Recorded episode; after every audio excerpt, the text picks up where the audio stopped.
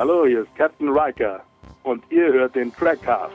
Energie, Energie, Energie. Trackcast, der Star Trek Podcast mit Jan-Patrick Schlame, Thorsten Kroke und Malte Kirchner. Man nehme eine Borg Queen, einen Q, dazu eine kleine Zeitreise und werfe das alles in einen Topf, gut verrühren und zehn Folgen lang köcheln lassen – Schwupps, fertig ist die zweite Staffel von Star Trek PK. Und um die soll es hier gehen in Trackcast 78, aufgenommen am 15. Juli 2022. Natürlich mache ich das nicht alleine. Ich habe natürlich meine Mitstreiter mit an Bord. Sie sind für den Trackcast das, was die Zigarre für Rios ist. Zum Glück nicht für Bill Clinton, ne? Wohlgemerkt. Herzlich willkommen, Jan-Patrick Schlame. Hallo zusammen. Und Thorsten Kroke. Einen wunderschönen guten Tag oder guten Abend und ich begrüße an dieser Stelle wie immer unseren wirklich sehr charmanten Moderator Malte, denn der ist für den Trackcast das, was Elfie für Hawkins ist ja. Wer die Anspielung nicht verstanden hat, jetzt ganz schnell noch eben Stranger Things gucken. danke. Ja, danke. Ich brauchte diesen Hinweis, um überhaupt zu wissen, was ich recherchieren soll. ein, ein, ein spoilerfreier Hinweis auf Stranger Things. Jan, du hast es direkt bemerkt. Ich bin gerade so gehypt, deswegen gerade die vierte Staffel äh, gelaufen.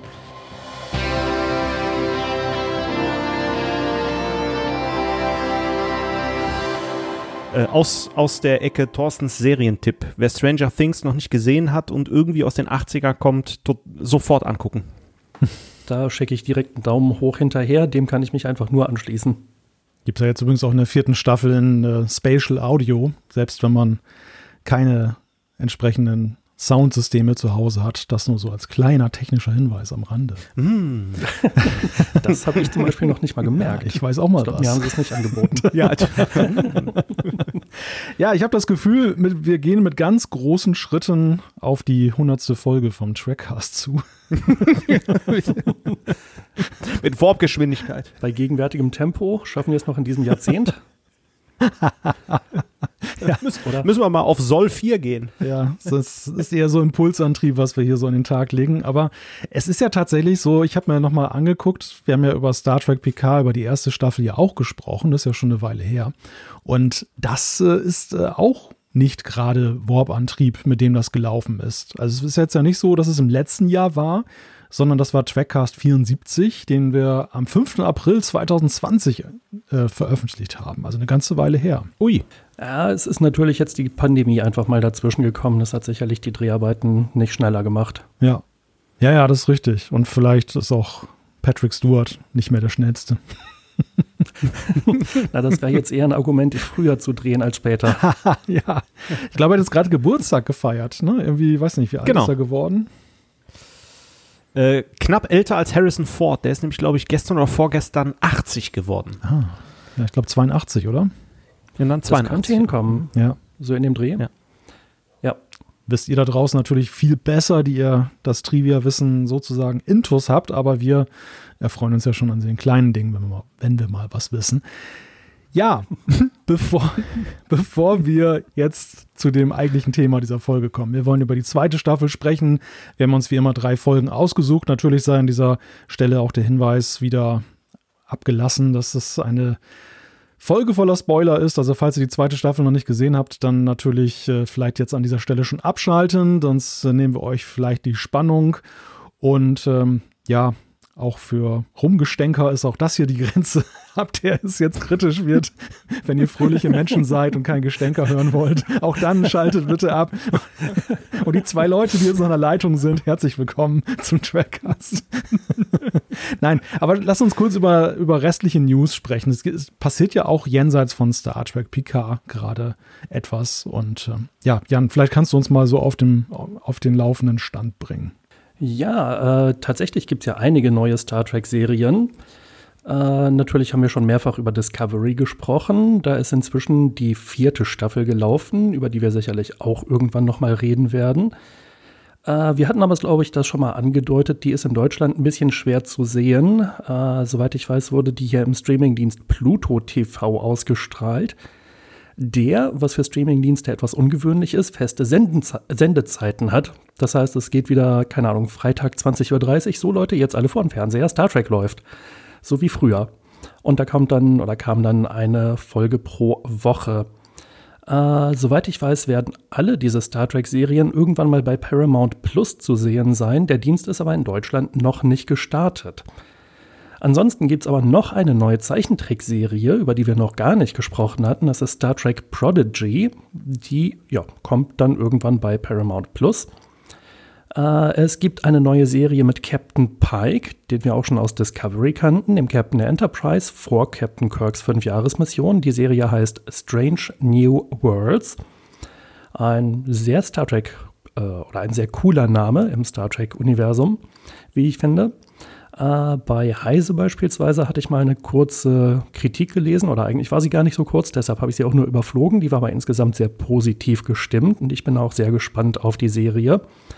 Äh, und da ist inzwischen also ganz fest angekündigt, die wird mit Paramount Plus zusammen im Dezember in Deutschland verfügbar werden, nach aktueller Planung. Äh, bei PK, da müsste man Amazon abonnieren oder Amazon Prime abonnieren. Äh, bei Apple TV gibt es die Serie auch, aber nur die erste Staffel. Discovery gibt es übrigens auch bei Amazon, aber soweit ich weiß, ist es da nicht in Prime enthalten. Man müsste also die Folgen oder Staffeln nochmal einzeln dazu kaufen. Könnt es aber ansonsten auch bei Apple TV oder Magenta TV gucken bei der Telekom. Und wir hatten ja auch schon über Lower Decks gesprochen. Das gibt es ebenfalls bei Amazon und soweit ich weiß, ist es da auch wieder in Prime enthalten. Und die erste Staffel könnte man ebenfalls wieder bei Apple TV sehen. Falls jetzt noch irgendwelche Klarheiten übrig sind, dann wüsste ich aber nicht welche. Ja, klingt total einfach. Also Mhm. Und zum Beispiel äh, weiß ich noch nicht, ob Picard dann eigentlich auch bei Paramount Plus zu sehen sein wird oder ob das exklusiv bei Amazon bleiben wird, ah, bei Prime. Ja. Habt ihr da schon was gehört? Nein, nein. Nee. Also ich glaube, das muss man einfach alles mal abwarten. Also wir haben uns damals darüber beklagt, dass äh, TNG vom ZDF dann zu Sat 1 gewechselt ist und fanden das sehr kompliziert und folgenreich. Mhm. Also Paramount ist ja jetzt nicht unbedingt das kleinste Studio in äh, Hollywood, aber der Trend geht halt einfach weiter, dass wirklich jedes ja. Studio einen eigenen Streamingdienst aufmacht und im Prinzip muss man im Moment fast jeden Dienst abonnieren, wenn man alles sehen will. Das ist, äh, wie ich finde, eine sehr nervige Situation. Das ist eigentlich wirklich das Nervige an der ganzen Geschichte. Und du hast jetzt ja auch gerade noch das Beispiel von Discovery genannt mit diesem absonderlichen Pluto TV, das ich vorher gar nicht kannte und auch danach wieder vergessen habe.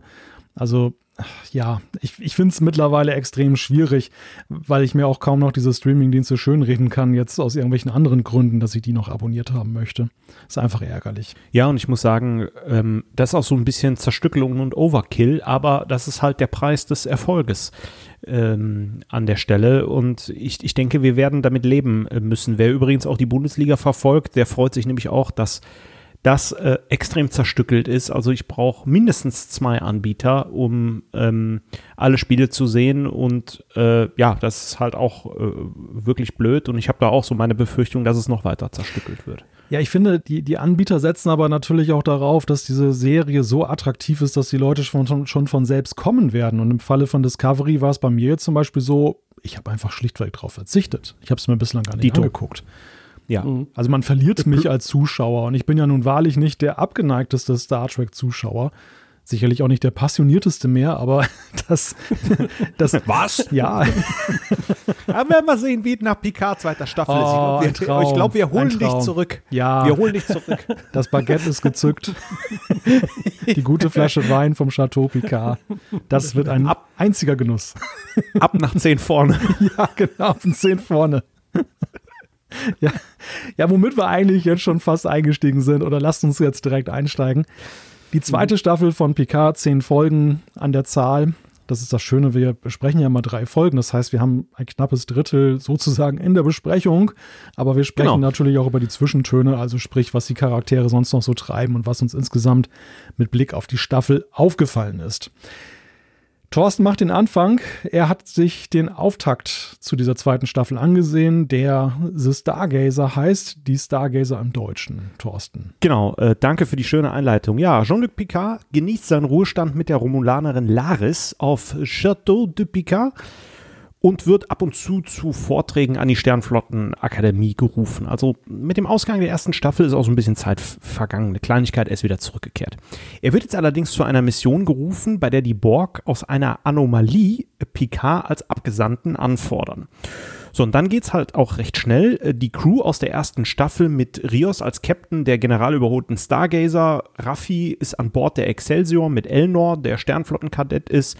Ähm, dann wird noch äh, Agnes Girardi äh, irgendwo aufgegabelt und Seven of Nine ähm, die die La Sirena äh, fliegt, äh, kommt auch noch dazu und alle die treffen dann auf eine sehr vermummte Borg Queen, die vermeintlich letztlich die äh, an dieser Anomalie die Stargazer verbunden mit der ganzen Flotte äh, entert und versucht die Stiffe äh, der Sternflotte zu assimilieren. Als Ausweg bleibt dann nur noch die Selbstzerstörung und wird jetzt kommt's von Q begrüßt und dann endet auch schon wieder direkt die Folge. So, bisschen mehr Einleitung hier. Letztlich werden die Figuren und der äh, Gesetz und der Handlungsbogen hier aufgespannt. Aber ich habe jetzt auch schon direkt die erste Frage an Malte. Äh, Malte, die Borg sind wieder da. Wie findest du das denn? Wie finde ich das? naja, sie waren ja eigentlich nie wirklich weg. Wir hatten ja in der ersten Staffel ja auch schon ein bisschen mit Borg zu tun. Mit diesem Kubus und äh, den Resten, den traurigen Resten des Kollektivs, die wir da eben vorgefunden haben. Jetzt also die Borg Queen ins Rennen geworfen.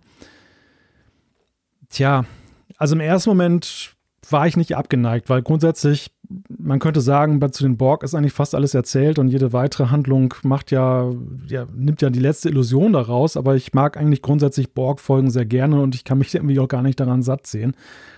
Hier war es so, dass über den Staffelverlauf ich das dann aber doch eher mit gemischten Gefühlen gesehen habe. Und eigentlich spielten die Borg ja auch nicht so die große Rolle, muss man sagen. Es war ja tatsächlich die Borg Queen, aber die, das Kollektiv selber blieb ja eher so im Unscheinbaren insgesamt. Aber wenn ich mich der Frage gleich mal anschließen darf, oder eher gesagt der Beantwortung, ähm, und da haben wir, glaube ich, nachher noch mehrere Bezüge. Ich habe immer wieder das Gefühl, muss das jetzt sein? Müssen das schon wieder die Borg sein? Muss das schon wieder Data oder Sung sein? Ähm, nachdem wir schon einen kompletten Kinofilm über die Borg hatten, den ersten Kontakt damals, ähm, ja, jetzt schon wieder die Borg. Also für mich war es erstmal so als Eröffnung so ein Gefühl von, ja, weiß ich jetzt nicht, ob das jetzt irgendwie so eine Geschichte ist, die ich mir äh, unbedingt angucken will. Hat mich gleich am Anfang noch nicht direkt mitgerissen. Funktioniert denn, ich äh, greife mal auf, was Malte sagte, wir haben ja eigentlich nur mit der Borg Queen zu tun. Das ist ja jetzt das Besondere.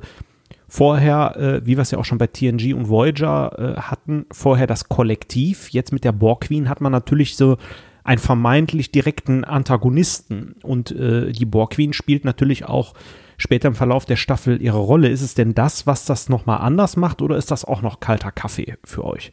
Malte meinte ja eben auch schon, äh, dass eben die Borg Queen diesmal im Vordergrund steht und nicht das Kollektiv.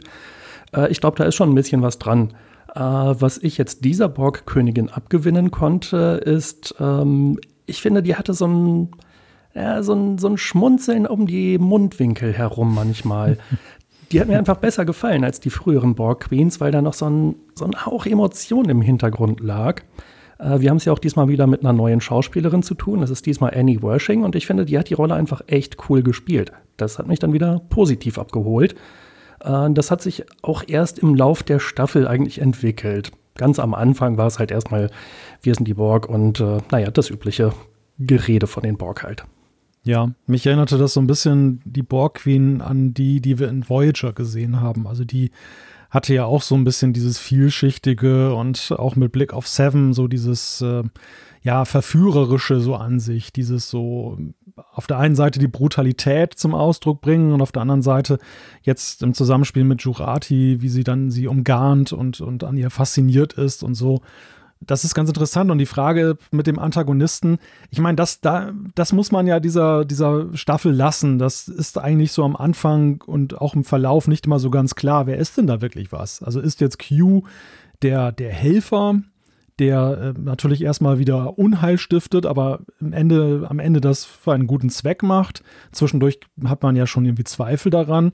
Und auch die Borg Queen ist ja jetzt nicht so eindimensional schlecht, sondern sie wird ja sogar als Vehikel genutzt, um diese Zeitreise da anzutreten. Und sie ist mal böse, mal gut und so als Zuschauer ist man sich auch mal nicht so ganz sicher, ob man, wie man sie jetzt einschätzen soll. Ob vielleicht eure Hilflosigkeit, dass sie so übrig geblieben ist als letzte vom Kollektiv, sie vielleicht verwandelt und sie am Ende doch etwas Gutes darstellt. Also das ist eigentlich ganz, äh, ganz, ganz interessantes Spiel mit dem Charakter, wobei ich insgesamt zur ersten Folge sagen muss, ich weiß nicht, ob die Frage gleich noch kommt, aber ich nehme sie mal vorweg. Ich fand das einen extrem schlappen und langatmigen Einstieg in eine Staffel. Also es war wirklich beseelt von diesem Selbstbewusstsein dieser Serie nach dem Motto, der Zuschauer wird schon weiter gucken. Ich fand, das war kein starker Aufschlag, wo ich so das Gefühl hatte, uh, da, das wird eine spannende Staffel. Ich weiß nicht, wie euch das geht. Also ich muss sagen, ähm, bei mir äh, waren das zwei Faktoren, die dazu geführt haben, oh nee, nicht schon wieder. Also dieses Setting wieder die Borg, wieder Q, wieder eine Zeitreise. Das wäre tatsächlich auch eine Frage gewesen. Was mich nicht abgeholt hat, weil die Folge endet mit, man ist äh, wieder in einer komplett anderen Umgebung. Plus letztlich ein, wie ich finde, an den Haaren herbeigezogenes Zusammensetzen der Crew, die komplett verteilt ist. Und äh, Soji hat man da nicht wirklich noch unterbringen können. Muss man auch gar nicht. Die taucht ja später wieder auf als, äh, als Sung-Tochter. Wieder genau dasselbe. Ja, Elnor hat man keinen Platz in der Handlung, der wird dann halt abgeknallt und letztlich ähm, das Vehikel äh, für Rafis äh, Motivation. Aber dieses Zusammensetzen ist so absurd, dass ich da schon dachte, oh weia, wo geht das hin? Wobei das passiert ja alles noch, glaube ich, gar nicht in dieser ersten Folge, sondern das äh, sehen wir ja dann ja erst im Verlaufe der ersten Folgen. Und diese erste Folge für sich ähm, ist ja noch ziemlich schnarchig, möchte ich fast schon sagen. Aber ich gebe dir recht, Thorsten, also diese, diese, so dieser Punkt Plausibilität der Handlung, wo kommen die Leute her oder ist es jetzt wirklich sinnvoll und, und nötig und erklärlich, dass die jetzt alle beisammen sind, das, äh, ja, das, dieses Gefühl sollte man sich schnell abgewöhnen, wenn man diese Serie guckt. Und ich muss gleich mal ein hartes Statement loswerden hier am Anfang, weil du es jetzt provoziert hast. aber es ist, es ist wirklich so, dass es gab früher mal so in den, den Mailbox-Netzen diesen sogenannten Round Robin. Da, das war irgendwie so eine Geschichte, mhm. die von Fans, Star Trek-Fans in so einem Forum dann reihum weitergeschrieben wurden. Einer machte so, so ein bisschen wie so ein Kettenbrief. So einer fängt an und schreibt eine Episode und dann gibt es irgendwie so einen Cliffhanger am Ende und der nächste spinnt das weiter und so weiter und so fort. Es war am Ende eine ganz unterhaltsame Geschichte, wenn man sie so gelesen hat, aber es war natürlich ein total haarsträubendes Skript. es war völlig so, es hatte Wendungen, die unglaublich sind und es war versucht auf Humor, aber naja, so ein bisschen manchmal auch eben erzwungen und so. Und so ein wenig kommt mir das hier, diese, diese zweite Staffel auch vor, um das jetzt gleich mal vorwegzunehmen. Dass ähm, irgendwie durfte da jeder mal ran und ein bisschen weiterschreiben und irgendwie kommt nachher auch alles zu einem Ende, aber mm, es ist teilweise schon echt haarsträubend, was da abläuft. Ich glaube, das können wir auch direkt als Fazit am Ende der Folge heute stehen lassen. ja. Ich vermute, da wird es keinen großen Einspruch oder Widerspruch von uns geben. Sorry, dass ich das vorweggenommen habe. Aber wir können es vielleicht noch ein bisschen im Detail ausarbeiten. Ja, genau. Ja, ähm, wir haben es ja schon gesagt, äh, Q ist wieder da. Äh, Jan, wie findest du das? Ähm, ja, Q ist eigentlich, eigentlich ja sowieso immer großartig. Ähm, was ich erstmal richtig, richtig stark fand, ähm, dass halt der junge Q aus der Next Generation Zeit auftaucht, aus der Next Generation Ära. Ich weiß nicht, ob sie es mit CGI gemacht haben oder ob sie eine alte Aufnahme reingeschnitten haben, aber es war halt der alte Q, äh, also der junge Q, wie wir ihn kennen. Und dann ähm, sagt er so, naja, ich passe mich mal eben ihnen an, dem älter gewordenen PK, und dann schnippt er einmal und dann ja, ist er doch deutlich gealtert und trägt einen Bart. Um, das fand ich aber einfach erstmal einen sehr schönen Kniff. Und bei Q ist das ja auch alles sehr sinnvoll. Ähm, ja, der ist ja allmächtig, das kann er ja machen. Und ansonsten war aber natürlich die Befürchtung, wird das jetzt im Prinzip eine ganze Staffel, die die gleiche Geschichte erzählt wie die letzte Next Generation Folge. Also Q stellt Picard irgendeine Aufgabe, die ist ausgesprochen schwierig und sieht ein bisschen, ja, man weiß es nicht so genau, was dahinter steckt, aber am Ende ergibt sich dann ein rundes Bild und Picard hat mal wieder eine Lektion gelernt. Das hatten wir doch jetzt schon ein paar Mal. Muss man da jetzt eine ganze Staffel draus machen? Und ein bisschen ist es doch auch so geworden, würde ich sagen, oder? Ja, das kann man definitiv sagen. Und ich muss sagen, bei Q, da war ich schon deutlich skeptischer. Also grundsätzlich natürlich ein liebenswerter Charakter, den man ja auch immer gerne gesehen hat, aber dieses Kapitel war ja eigentlich abgeschlossen. Also wenn in TNG genau. Eine Sache wirklich so zu einem Ende gebracht wurde, dann war das ja dieser, dieses Q-Thema. Und es war ziemlich gut zum Ende gebracht worden in der Folge gestern, heute Morgen, Olgo Zings. Und hier macht man das Kapitel wieder auf, man nimmt auch darauf Bezug, alles schön, die Bezüge sind hergestellt. Aber nichtsdestotrotz frage ich mich natürlich, möchte ich das jetzt eigentlich? Will ich da eigentlich diesen Vordreh sehen? Und ja, ich finde es schwierig. Also ich, am Ende, Jan nimmt es vorweg, es ist ja wieder so, so ein bisschen so eine Lektionsgeschichte. Ich muss allerdings sagen, verglichen mit dem, mit dem Finale der TNG-Serie ist es die deutlich schlechtere Variante. Und ähm, ich finde auch fast, es kommt nachher ein bisschen zu kurz. Also es geht zu rasant dann nachher äh, auch zu Ende und, und irgendwie, ja, Q ist halt irgendwie da, aber irgendwie auch nicht. Und ja, ich bin nicht, ich bin nicht so wirklich glücklich mit ihm in dieser zweiten ja, Staffel. Hm. Um dann nochmal quasi einzuhaken, bei der finalen TNG-Episode bei gestern, heute Morgen, da drehte sich letzten Endes alles um diese eine Q-Geschichte. Und alles, was da passiert das hing damit zusammen. Und er hat die Zeitreisen verursacht, die, denen Picard ausgesetzt war. Und ähm, im Prinzip hat er das Paradoxon ausgelöst, was Picard dann verhindern musste, was Picard erst ausgelöst hat, weil er wegen Q durch die Zeit gereist ist und es überhaupt erst gesehen hat. Und das war ja das Paradoxon und das hat die Sache so interessant gemacht. Aber hier in äh, der zweiten Staffel von Picard, ja, was ist denn jetzt eigentlich der Auslöser? Also so ein bisschen Q, aber so ein bisschen die Borg, ein bisschen dieses, ein bisschen jenes und es kommen hier sehr viele Geschichten zusammen. Und geht es jetzt eigentlich darum, letzten Endes eine, ein neues Kapitel für die Borg aufzuschlagen? Das gucken wir uns dann sicherlich gleich nochmal mit Blick auf die letzte Folge an. Oder geht es darum, dass Picard endlich mal irgendwie eine Beziehung eingehen kann, eine langfristige? Oder geht es darum, dass Picard irgendein Kindheitstrauma verarbeitet? es ist bei weitem nicht so auf den Punkt, wie wir das in der letzten TNG-Folge damals hatten. Ja, ja, das ist richtig. Ja, und dann haben wir noch was, äh, also ich muss ja sagen, Achtung, Ironie, Zeitreisen sieht man ja ganz selten bei Star Trek. Malte, hast du dich denn gefreut, dass mal wieder eine machen. Zeitreise kommt? Habe ich mich gefreut, ob eine Zeitreise kommt? Ähm, ja. Nein.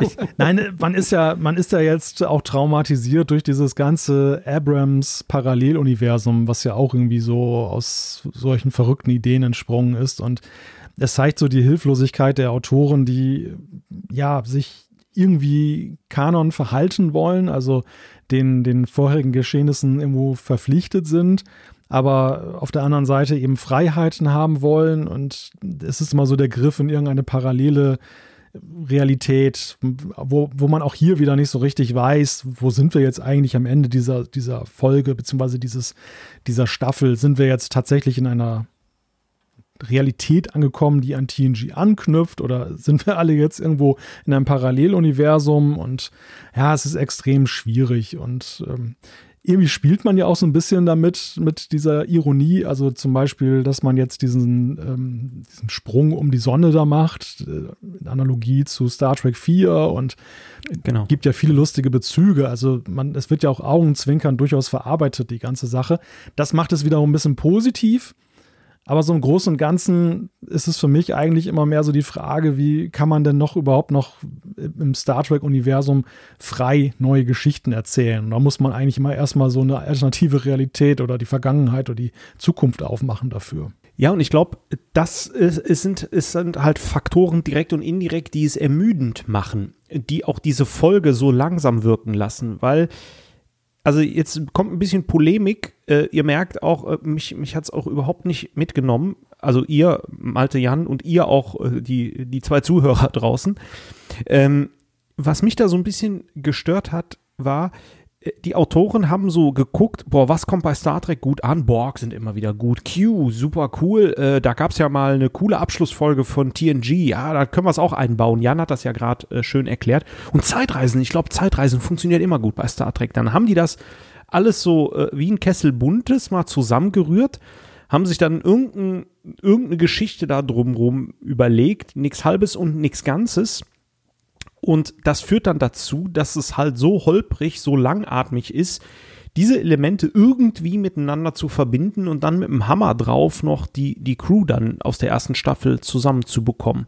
Und das ist das große Problem an der Stelle, weil jetzt, jetzt kommt es wieder, äh, die alten Opas aus dem Trackcast, aber ich sage, nee, das Tolle nämlich bei Star Trek war, dass man ein Setting hatte und in diesem Setting wurden Geschichten erzählt. Es war das TNG DS9 Voyager Universum. Ja, da geht man auch mal in Delta-Quadranten, aber in diesem Setting wird was erzählt. Mit der Technik, mit der politischen Situation. Man kann die politische Situation in diesem Rahmen ändern und, und, und.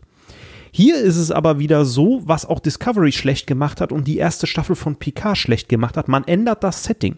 In der ersten Staffel von Picard war halt die Sternflotte auf einmal auch die Bösen, äh, wurde unterwandert und Picard ist nicht mehr am Start. Hier ist es so, Zeit wird geändert, Q mischt da mit und dann ist es auf einmal die böse Föderation, wo Picard der Schlechter ist. Wir sehen das ja erst in der zweiten Staffel. Ne? Ähm, und, und das ist so, äh, äh, so bescheuert äh, an der Stelle, dass man wieder dieses Setting komplett ändert und dann funktioniert es auch nicht. Dann ist es so langatmig.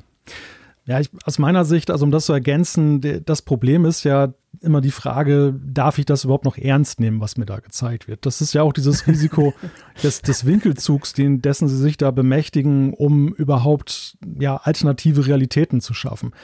Das Problem ist, zu TNG-Zeiten oder generell, ich, ich will das gar nicht zu so einer Nostalgienummer machen. Ich glaube, dass es bei anderen Serien, die heute gedreht und geschrieben werden, eben auch anders und besser funktioniert, weil ich einfach weiß, ich befinde mich in einer linearen Handlung.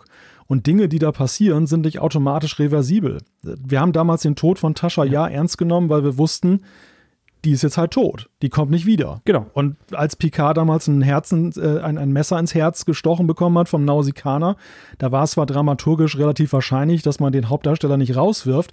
Gleichwohl war es so ein bisschen so ein shocking Moment, weil man halt so gedacht hat, wie kriegen sie das denn jetzt wieder hin? Weil es nichts vorstellbar war, dass so wie bei Elnor das jetzt passiert, dass am Ende der, der Staffel er dann halt wieder da ist, so als Geschenk. Schnipp, da ist er wieder. Und das ist halt das Problem. Ich kann das nicht mehr ernst nehmen. Es ist eigentlich immer schon klar, dass wenn was Dramatisches passiert, dass am Ende das wieder irgendwie dann gerade gerückt wird und ach, war ja gar nicht ernst gemeint, ach, wir waren ja gar nicht in der richtigen Realität, ach, wir waren ja in der Vergangenheit, jetzt sind wir wieder in der Zukunft. Irgendwie sowas passiert ja am Ende immer. Und das. Du meinst Du meinst sowas wie zum Beispiel der Auftakt der Serie, wo man es mit den Borg zu tun bekommt und ganz viele Leute sterben und es so aussieht, als wenn die Flotte ausgelöscht wird? Ja, ja, genau. Mhm. Ja. Und das, das ist so ein bisschen das Problem, dass halt die, die, die Ernsthaftigkeit da auch auf der Strecke geblieben ist bei der ganzen Sache. Es gibt halt keine wirkliche Fallkurve mehr. Also, und man versucht das ja immer mehr zu toppen, indem es immer dramatischer und überzogener wird. Und das macht es noch unglaubwürdiger, die ganze Sache, weil man halt so denkt, mhm ja, so, so kann das nicht enden. So, so wird es nicht enden. Es wird nochmal wieder eine Kurve nehmen und das, das ist so ein bisschen das Problem. Und wir kommen ja auch noch darauf, auf diese, diese Frage, jetzt zeichnet man ausgerechnet noch eine Vision mit einer Zukunft, die noch brutaler ist als diese neue Gegenwart, die man erschaffen hat. Und was macht man da? Man macht sie noch extrem brutaler und, und äh, bekloppter, wo ich dann auch so denke, hm, ja, das, das ist doch irgendwie alles nur noch abgefahren, was hier läuft. Wobei man, da muss ich jetzt mal eine Lanze für Picard brechen, man hätte es ja noch extremer machen können. Also es hätte ja auch um die Existenz jeglichen Lebens im gesamten bekannten und auch unbekannten Universum gehen können. Und sei es auch nur irgendwie eine Mikrobe. Ganz so hoch hat man es ja zum Glück diesmal nicht aufgehängt. Es ging eigentlich nur um das Schicksal der Erde. Ja, okay, zugegeben. Das hat man in der ersten Staffel. Dann kommt äh, Reika mit äh, 312 Schiffen mal mhm. eben, um die 217 äh, Warbirds halt äh, zu begegnen. Und den Pizzaofen. Wobei äh, die. Nix gegen den Pizzaofen. die zweite Episode haben wir ja heute nicht auf der Liste von den Folgen, die wir besprechen, aber ich glaube, es war in der zweiten Folge, als äh, Picard da durch sein äh, Chateau geht und da so die ähm, ausgestopften Schädel von allen möglichen Leuten hat. Unter anderem ist da, glaube ich, von General Martok die Rede und äh, anderen Berühmtheiten des Star Trek-Universums. Sie haben ja immer wieder dann so einzelne Szenen drin, die man vielleicht auch ein bisschen äh, komisch finden kann, die aber irgendwie auch wieder ganz witzig sind und so kleine Reminiszenzen. Ähm, aber das ist halt ja so ein, so ein Stückwerk, äh, was Malte, glaube ich, vorhin auch schon mal angedeutet hatte dass man immer so Versatzstücke nimmt, eben aus diesem großen Star Trek-Kosmos Und äh, ich glaube, Thorsten hatte das eben gesagt, ähm, dass es mal so diese Einheitlichkeit oder dieses zusammenhängende, äh, diese zusammenhängende Geschichte gegeben hat. Ja, und das das fehlt einem oder fehlt mir jedenfalls hier in PK. Kurzer Seiteneffekt, du hast ja schön die Schädelsammlung äh, gesehen, auf der, äh, äh, angesprochen. Auf der einen Seite, glaube ich, sieht man auch Gul Dukat oder sowas. Und das ist mhm. übrigens ein schönes Beispiel für Fanservice in schlecht. Äh, bei Star Wars äh, gibt es nämlich den Glab Shitto. Glabshitto ist ein Fake-Charakter, um halt dieses schlechte Fanservice zu persiflieren. Also ihr müsst euch vorstellen, da wird halt eine neue Star Wars-Serie geguckt und dann freuen sich total die Fans, weil im Hintergrund ein Charakter mal winkt, den man nur kennt, wenn man vorher irgendwie sieben Staffeln irgendwas anderes gesehen hat und dann sagen alle, wow, das ist Glabshitto, der taucht da auf.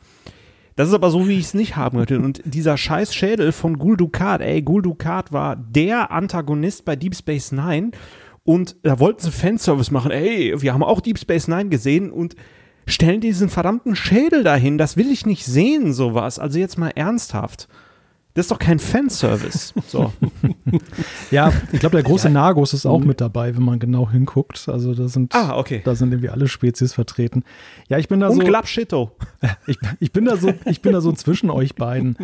Also ich finde, auf der einen Seite sind das, also ich bin da nicht so bei dir, Thorsten, dass ich das jetzt total blöd finde, sondern ich erfreue mich schon an diesen kleinen Andeutungen und, und äh, dieses Unterbeweisstellen von Kenntnis um frühere Serien.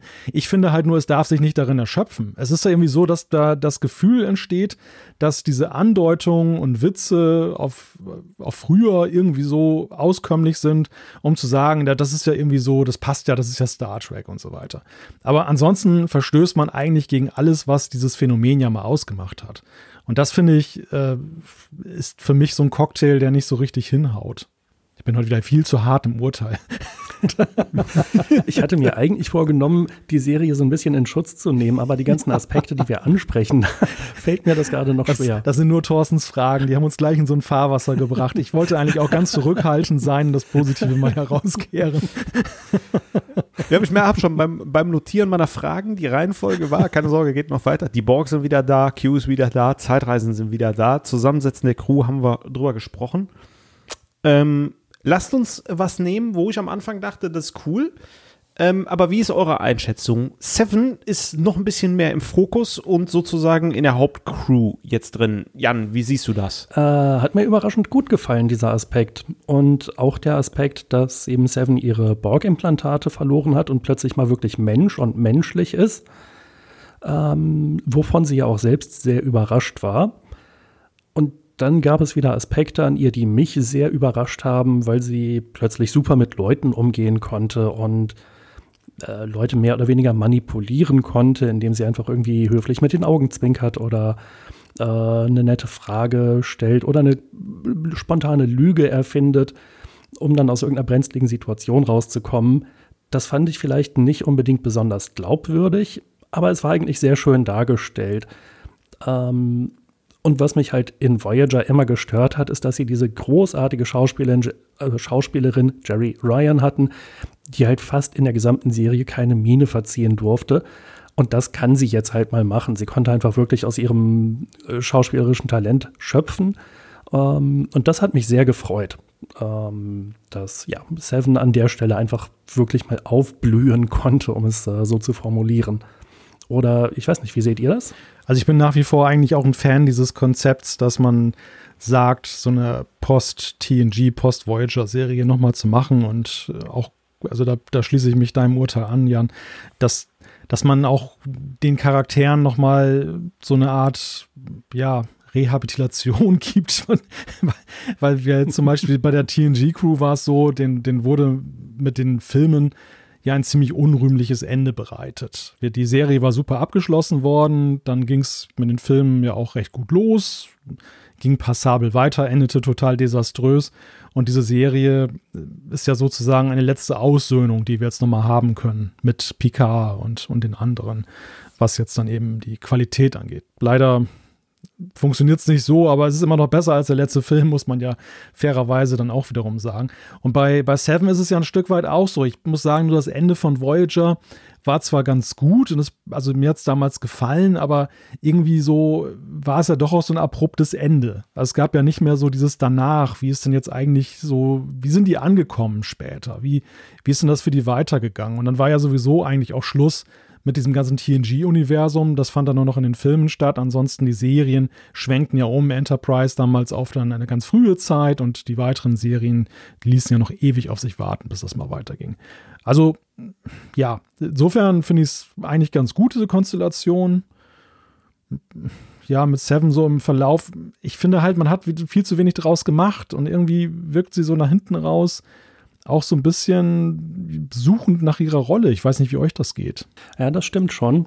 Und dann gleich noch eine Frage zum Anschluss. Da weiß ich jetzt nicht, ob ihr die auf dem Zettel hattet, ob ich euch da was vorwegnehme, aber äh, Seven und Ruffy sind ja, ja, da bahnt sich ja was an. Und zum Ende der Staffel ähm, sind sie dann ja offensichtlich auch ein Paar. War das jetzt für euch eine große Überraschung oder eine logische Weiterentwicklung? Weil ich muss sagen, mich hat das sehr überrascht einer der wenigen Lichtblicke äh, der Serie, muss ich sagen, weil ich finde, beide Charaktere passen gut zusammen. Seven ist ja, ob jetzt mit Borgplantat oder ohne, eher die kühle, überlegte und Raffi nehme ich schon als sehr emotionale, äh, aber durchaus sehr intelligente, kreative Frau wahr. Und ich finde, die passen hervorragend zusammen. Also ich habe irgendwo gelesen, das hätte man vorhersehen können. Ich habe das überhaupt nicht vorher gesehen. Das geht mir da wie euch. Ich war auch völlig überrascht über diese Szene am Ende. Ja, Ende erste Staffel äh, Picard haben sie Händchen gehalten. Ja, gut, aber da habe ich jetzt noch nicht gleich gedacht, dass es so weitergeht. Ja, du, ich sag dir, wenn mal, wenn du mal mit einem Borg Händchen hältst, ich sag dir, das elektrisiert. Meinst du, ist auch voll funktionsfähig wie Data damals in TNG? Wird wohl so sein. Ja, die haben die Gymnastikanzüge, hat sie nochmal gezeigt. So lief ich auf der Voyager rum und dann gab es schon Augenbraue hoch. Jetzt mal Spaß beiseite. Also ich äh, gerechnet damit habe ich nicht. Sie haben natürlich ein cooles Zusammenspiel, als die Borg Queen Jurati ähm, irgendwie verfolgen und auch mit ihr kämpfen. Ähm, ist ein cooles Spiel. Da, wie gesagt, das ist einer der wenigen Lichtblicke und die passen einfach gut zusammen. Ähm, ja, also ich habe nicht mit gerechnet, aber ich finde es gut. Gibt es also neben Picard und, äh, na, jetzt habe ich peinlicherweise ihren Namen vergessen. Laris. Doch noch ein glückliches Paar in dieser Serie. Ja, genau. Ja. Ja, neben Picard und Laris und der Borg Queen und Agnes. und Elnor und das Schwert. Rios und die Zigarre.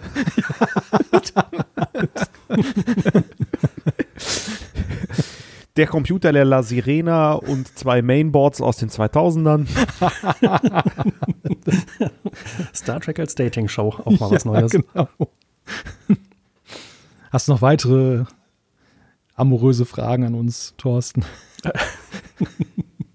Ja, du, ich, ich habe mir noch äh, notiert hier, motiviert die Handlung, haben wir aber auch schon äh, drüber gesprochen.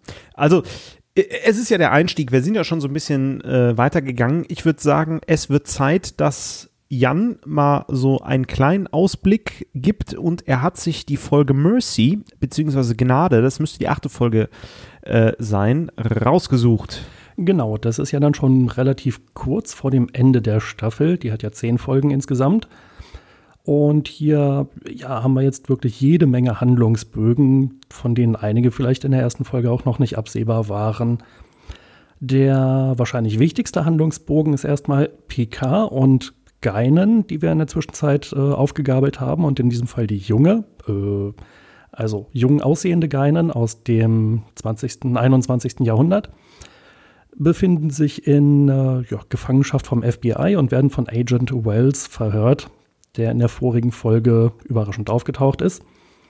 Und der will halt wissen, ob die dann jetzt beide Aliens sind und ob sie vorhaben, die Europa-Mission zu sabotieren. Äh, was ja insofern etwas ähm, witzig ist, weil tatsächlich ja der Plan ist, genau diese Mission zu retten. Aber das kann Agent Wells ja schlecht wissen. Und insofern sitzen die also im Keller vom FBI-Gebäude und werden da verhört. Und das läuft auch anfangs erstmal ganz gut und die können ein paar Jokes machen. Und der Agent Wells scheint da auch nicht so richtig weiterzukommen, aber dann gibt es eine dramatische Veränderung und er hat also eine Videoaufnahme, wo Picard in die Forward Avenue gebeamt ist und ähm, dann hat er noch ein Statement über Captain oder über Rios, der vorher in äh, Gefangenschaft von der Polizei oder vom, ähm, was die, der Border Service äh, jedenfalls gesagt hatte, ja, ich äh, komme mit einer zusammengewürfelten Gruppe von Leuten in die Vergangenheit, um dieses und jenes zu tun.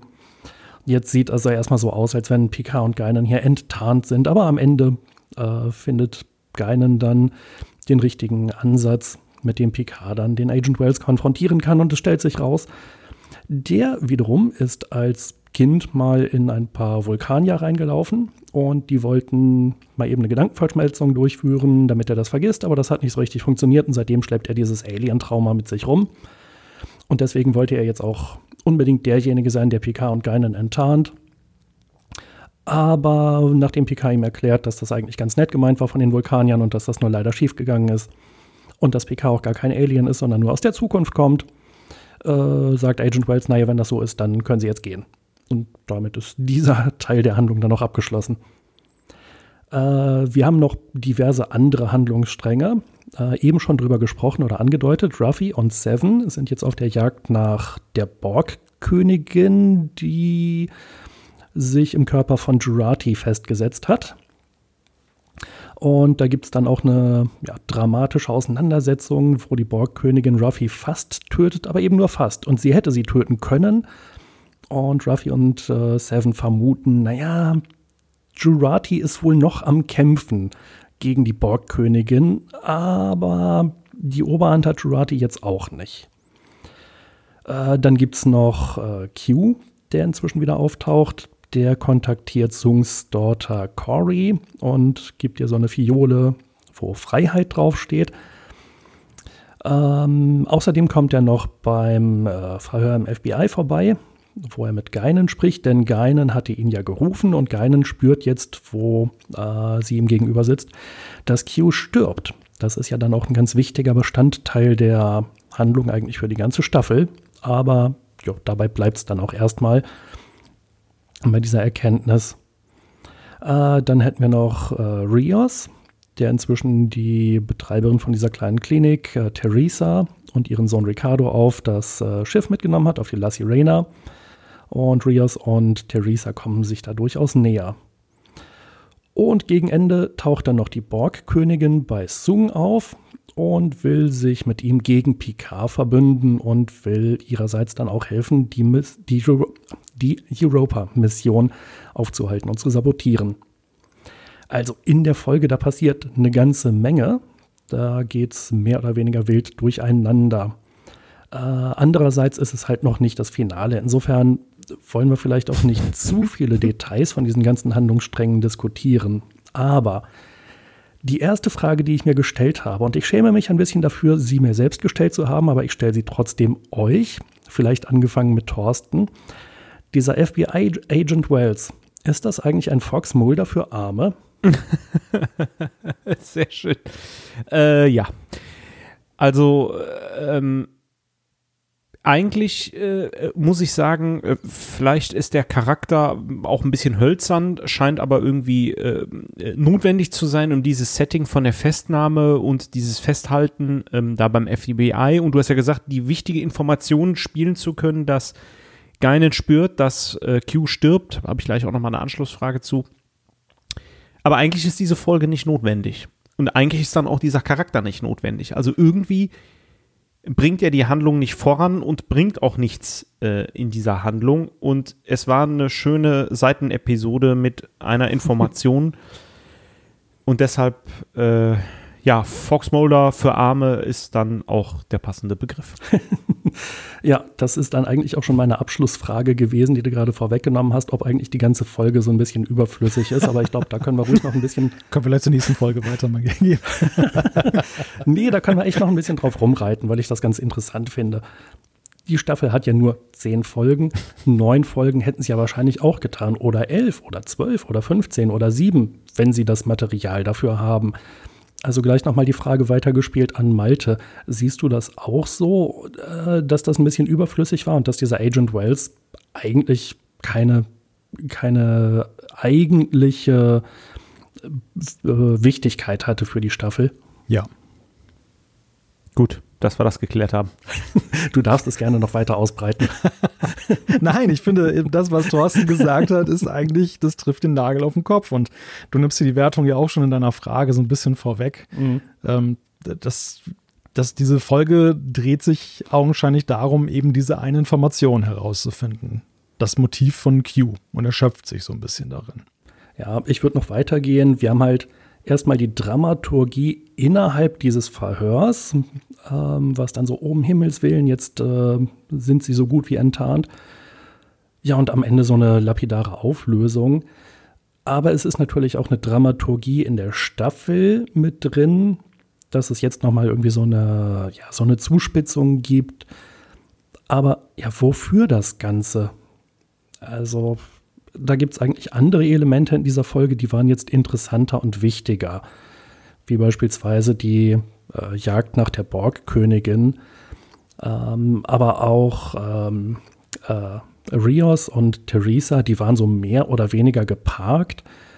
Das, die Verbindung zwischen den beiden, die hat sich ja so ein bisschen vertieft, jetzt wo sie mal Zeit hatten, miteinander zu reden. Aber auch ansonsten ist da ja nicht viel passiert, oder? Ich finde dieses Borg-Queen-Thema, da hätte ich sowieso gerne mehr über diese Borg-Werdung erfahren. Also man hat das ja am Anfang angedeutet, wo es ja diese Dialogszenen da gab zwischen Jurati und der Borg-Queen und sie dann halt äh, sozusagen ins Innere gegangen sind und der Borg-Queen ein Geheimnis entlockt hat. Und ich dachte, also anstatt in, in Picards Gedankenwelten mit diesem Chateau nachher rumzutoben, hätte ich es ja viel lieber gesehen, wenn man das irgendwie visualisiert hätte und hätte das auch im weiteren Verlauf dieser Staffel dann nochmal thematisiert, weil auch ja ja, wir wissen alle, dass Jurati ja nun so ein, so ein Charakter ist, die auf der einen Seite ja, das wissen wir aus der ersten Staffel, für dieses künstliche Leben eine große Leidenschaft hat und zum anderen auch menschlich ja nun eher so in so einer Außenseiterrolle unterwegs ist und dass diese Mixtur halt sie zu einem leichten Ziel für die Borg macht, beziehungsweise die Borg wiederum. Und das ist ja auch dieses Mächtespiel. Wer instrumentalisiert am Ende eigentlich wen?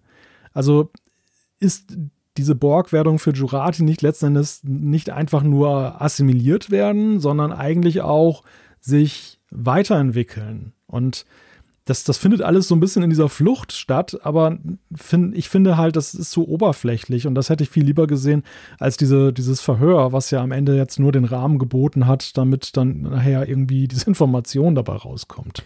Also ich muss sagen, äh, ganz großes Tennis, Malte. Äh, das wäre eine tolle Folge gewesen, wenn man sich wirklich mit ganz detailliert mit allen Facetten dieser Borgwerdung, der Assimilation von Jurati, hast du es genannt, oder umgekehrt, der Weiterentwicklung von Jurati beschäftigt hätte.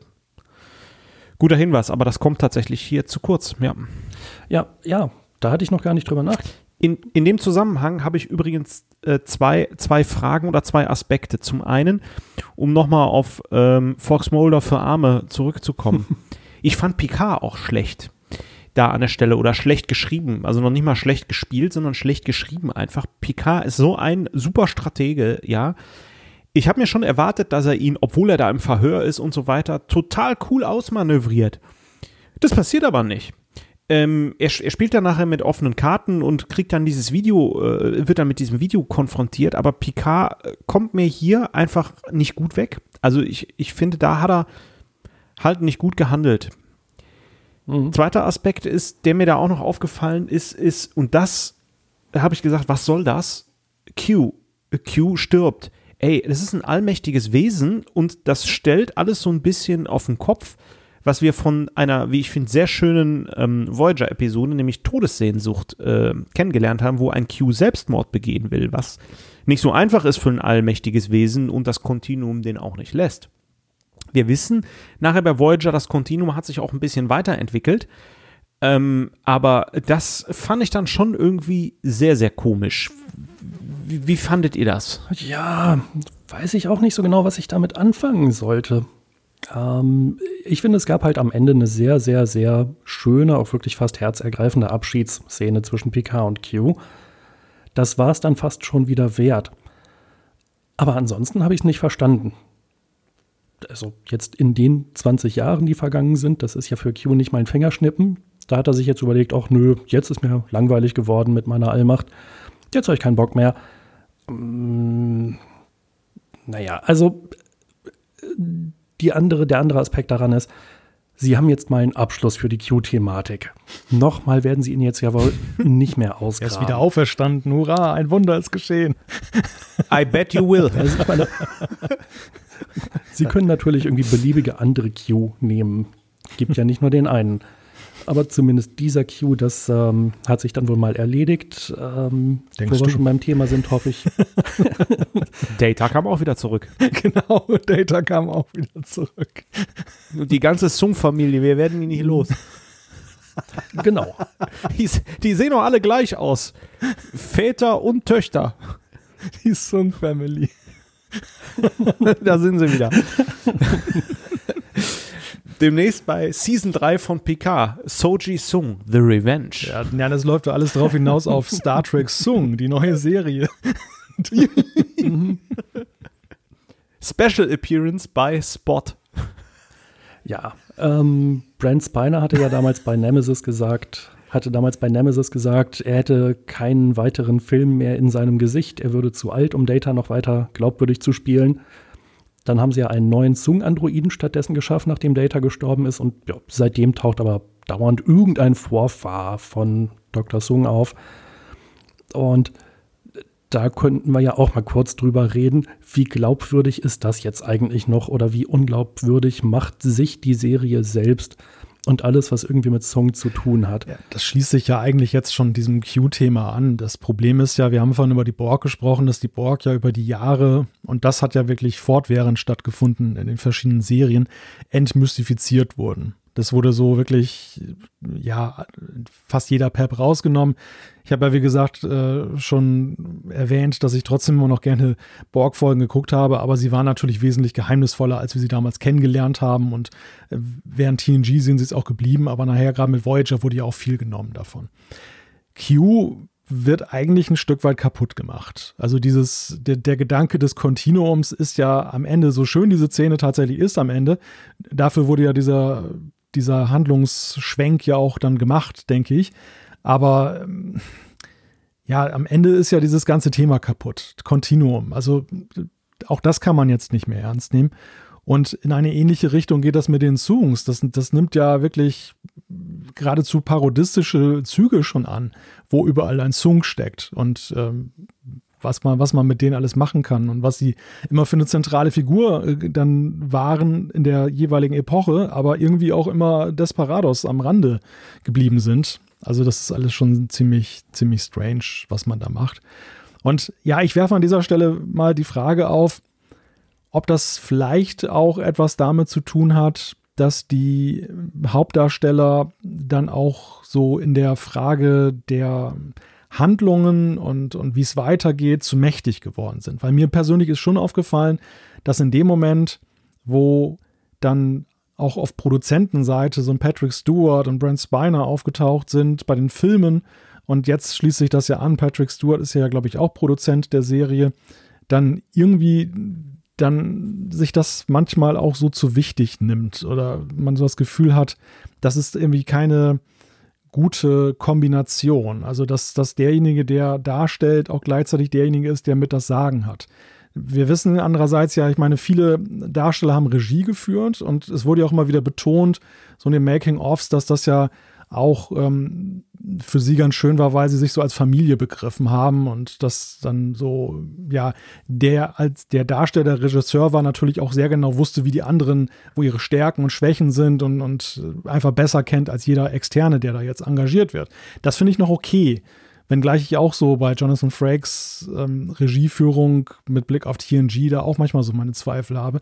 Also ich bin, ich weiß nicht, vielleicht ist das ein blödes Gefühl, sag mal was dagegen gerne, aber ich habe so das Gefühl, dass, dass irgendwie dieser, dieser Seitenwechsel oder dieses auf beiden Seiten gleichzeitig stehen, dass das irgendwie dieser ganzen TNG-Ära am Ende nicht gut getan hat.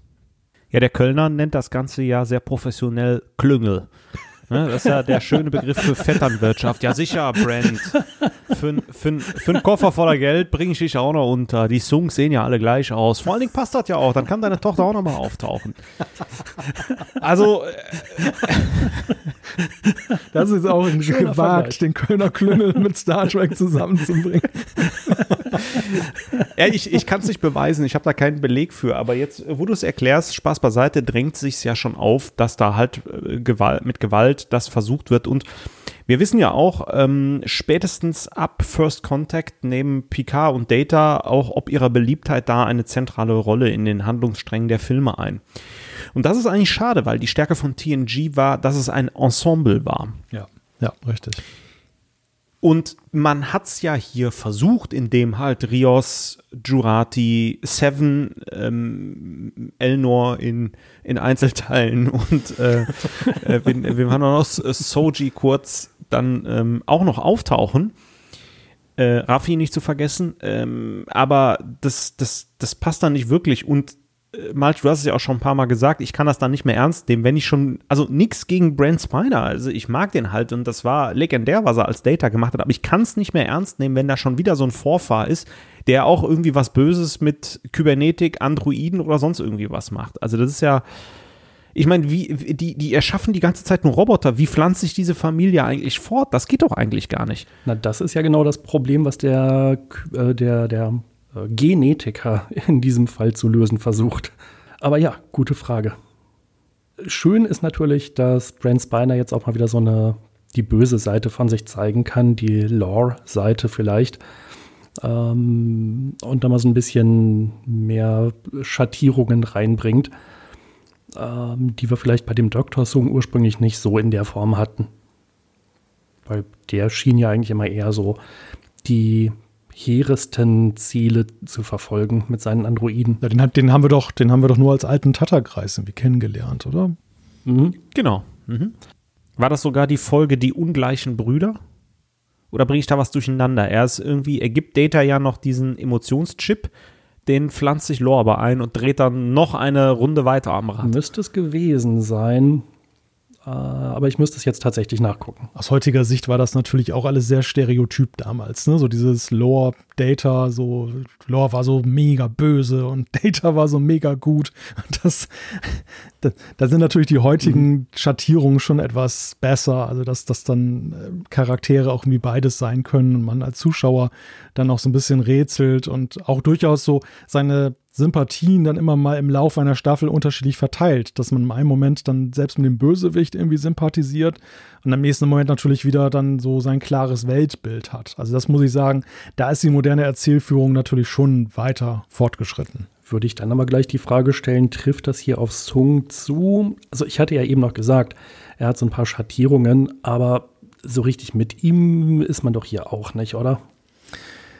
Ja, es ist schwierig. Also ich finde, der bessere Part oder die, das bessere Beispiel für seine Konstellation ist eigentlich der Widersacher in Generations, der dort ja auch böse ist, weil er etwas verloren hat und seine Dr. Soren und der, der ja versucht dann seine Familie dann zurückzubringen durch den Nexus und irgendwie ist das alles so viel greifbarer, dieses Motiv. Und auch wenn man natürlich jetzt nicht unbedingt sich damit identifiziert, aber dass man doch zumindest die Plausibilität des Tuns da irgendwie besser nachvollziehen kann, während ähm, hier ist es dann schon so ein bisschen gedrechselt. Wobei im Grundton kann ich es manchmal auch nachvollziehen und, und denke, also was im Sinne von, dass man auch mal so einen Hauch Sympathie äh, dann empfindet für diesen Charakter.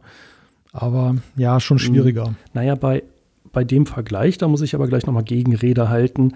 Äh, ich meine, Dr. Soren, das kann man dann teilweise nachvollziehen, aber andererseits war er halt auch bereit, ganze Planeten auszulöschen, nur um den Nexus da umzuleiten.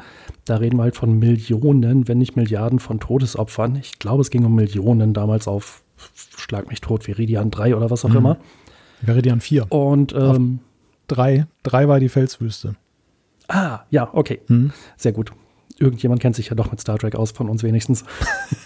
ist aber ein bekanntes Grab liegt da auf Viridian 3, habe ich gehört. Hm, stimmt. Und äh, Sung hier in PK Staffel 2, ja, der will halt dieses Projekt da sabotieren, der ist auch bereit, René PK umzubringen, aber im Prinzip, also kleine Morde unter Freunden oder auch PK äh, auch über den Haufen fahren.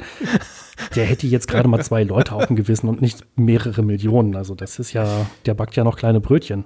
Ja, wobei bei Sauron ist der Fall insofern etwas anders gelagert, weil ja durch diesen Nexus Ich weiß es nicht, ob dieser andere Planet auch in den Nexus hineingezogen wird, aber im Grunde genommen holt er ja alle Leute ins Paradies und bringt sie nicht streng genommen um. oh, ein äh, versteckter Wohltäter. naja, zumindest, zumindest ist der Kollateralschaden kleiner, als er auf den ersten Blick erscheint. mhm. ähm, ich hätte noch einen Aspekt zu äh, Fox Mulder für Arme, wo ich vorhin gesagt hatte, ich schäme mich fast dafür, die Frage zu stellen. Und zwar, ähm, ich weiß nicht, ob ihr es auf dem Schirm hattet, aber der Schauspieler von Agent Wells, der heißt Jay Carnes, und der hat in einer Serie namens The Shield einen Mordermittler gespielt, Detective Dutch Wagonbug. Und ich fand der Umstand, dass er also hier so ein Verhör leitet, ja, vielleicht war das schon so ein kleines Augenzwinkern, dass man sich vielleicht deswegen für diesen Schauspieler entschieden hat, weil es eigentlich eine durchaus ähnliche Verhörszene war, wie man sie in The Shield dauernd gesehen hat. Und äh, ich habe den größten Respekt vor diesem Schauspieler. Ich finde den super. Und in der Memory Alpha hatte ich eben noch zufällig beim äh, Stöbern gesehen, äh, Jake Harns hat auch schon in 12 Monkeys mitgespielt, ebenfalls einen FBI-Agenten, der damals Zeitreisende verhört hat. Das hatte ich tatsächlich nicht auf dem Schirm. Also insofern äh, würde ich sagen, ja, der Fox Mulder für Arme-Effekt ist ein bisschen vorhanden. Ich möchte es aber auf gar keinen Fall dem Schauspieler anlasten. Und dann hätte ich aber noch eine Frage über. Ihr seht sie vielleicht schon kommen. Und zwar, wenn ich mich nicht täusche, war es in dieser Folge, äh, wo Geinen und Picard darüber reden, wann sie sich getroffen haben oder auch noch nicht getroffen haben. Mhm. Und äh, ich glaube, in dieser Folge sagt Geinen sowas wie, ich freue mich darauf, sie noch mal das erste Mal zu treffen oder so. Und da finde ich dann schon, das ist ein ziemlich krasser Bruch mit der Kontinuität. Ja, oder habt ihr eine gute Erklärung dafür? Denn offensichtlich geht es um die Folge Gefangen im neun, nein, Gefahr aus dem 19. Jahrhundert. TNG Ende 5., Anfang 6. Staffel. Und da ist die Crew der Enterprise in San Francisco des Jahres 1893 gereist und hat Geinen getroffen. Und Geinen so, hä, ich kenne sie nicht. Und dann äh, in der Zukunft sagte Geinen, ja, ähm, äh, wie war denn das? Ähm, Nein, sie kannte sie ja wirklich nicht. Ja, komme ich selber schon durcheinander. Also jedenfalls, der Punkt ist, Picard und Geinen haben sich in San Francisco im Jahr, des, äh, im Jahr 1893 das erste Mal getroffen. Und hier im Jahr 2024, wenn ich mich nicht täusche, weiß Geinen von nichts und Picard auch nicht. Das, äh, beziehungsweise Picard kennt Geinen schon, aber sie ihn noch nicht. Du verwirrst jetzt auch die letzten Zuhörer noch, Jan, mit deinem, deinem Versuch, das gerade zu rücken. Ich glaube, ich habe mich vor allem selber verwirrt. Ihr wisst, was ich meine, ne? Also der Punkt ist, der Punkt ist, dass das eigentlich Geinen gar nicht gegangen wäre, muss man mal ganz klar sagen, weil es natürlich auch ja optisch ein riesiger Bruch ist. Wir erleben sie an dieser besagten TNG-Folge so etwas auf etwas jünger getrimmt, als wir sie an Bord der Enterprise sehen, aber grundsätzlich ja sehr ähnlich. Und hier sehen wir jetzt eine ganz junge Geinen und dann hat die obendrein noch vergessen, dass sie Picard schon mal getroffen hat. Also das ist irgendwie total abstrus, ja. Na, das mit dem Alter wird, glaube ich, erklärt, oder? Also El Oriana haben die Möglichkeit, ihr Äußeres zu verändern und sie hatte sich hier ein bisschen jünger gemacht, oder? Also aufgrund dieser ganzen Situation habe ich mir vor Schreck auf Amazon direkt erstmal einen weißen Schlangenstab bestellt. und schön ein paar Seelen einsammeln im 19. Jahrhundert. Hab mir auch irgendwie so ein, so ein, so ein Petticoat ange, angezogen, passend zu Geinen auch diesen Pizzahut. Dann ging's los. Aber wobei diese Geisterbeschwörung da in dieser, dieser Staffel ist ja nun auch schon hart, oder? Ist, ist super schlecht, aber im Vergleich zur zweiten Staffel Picard, dieses totale Durcheinander, wo die haben es geschafft, dass Jan durcheinander kommt. Und das will schon was heißen. Das will, das will schon was heißen. Aber äh, auch hier Spaß beiseite. Äh, ich bin bei euch. Das, äh, auch Geinen ist eigentlich überflüssig, so leid wie mir das tut. Ich mag Geinen total gerne. Und sie hat auch sogar in Generations, wie ich finde, einen super coolen Auftritt aber hier passt es nicht. Aber man braucht Geinen, um diese Q stirbt Information äh, zu bekommen. Das ist es für mich. Natürlich hätte man das anders lösen können. Wesley Crusher taucht ja am Ende auf. Ich will jetzt nicht so viel spoilern. Ähm, mach ruhig. Je, jeder, der hört, kennt die Serie.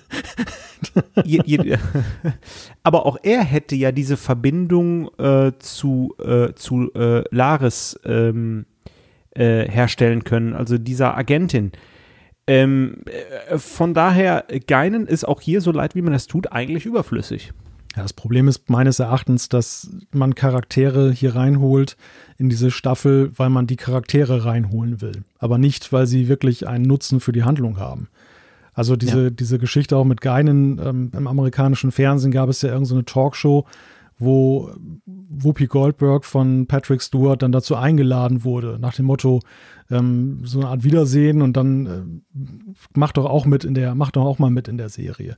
Und so genauso wirkt. Ich klüngel ja gerade den Spiner da rein, da kommt er auch noch direkt mit. ja, genau, aber genauso, genauso wirkt es am Ende auch. Also ich, ich finde auch diese, diese staatstragenden Dialoge zwischen Geinen und Picard, die, die haben mir schon mal besser gefallen. Die sind zwar hier jetzt so nicht schlecht geschrieben, aber sie sind nicht so tiefgründig. Es wirkt halt alles so ein bisschen nach Vehikel am Ende des Tages. Ja, da ist was dran. Äh, in der Zwischenzeit habe ich mich auch wiedergefunden und kann, glaube ich, den letzten Rest von Klarheit auch noch beseitigen. Ähm, Geinen meinte natürlich, als sie Picard das erste Mal auf der Enterprise getroffen hat, konnte sie ihm nicht sagen, dass sie sich schon kannten, ansonsten hätte sie möglicherweise seine Handlung in der Vergangenheit verändert. Jetzt ist alles klar, oder? Genau. Gut, haben wir das auch geklärt. Äh, ja, aber ansonsten, mh, hm, ich würde so halb zustimmen.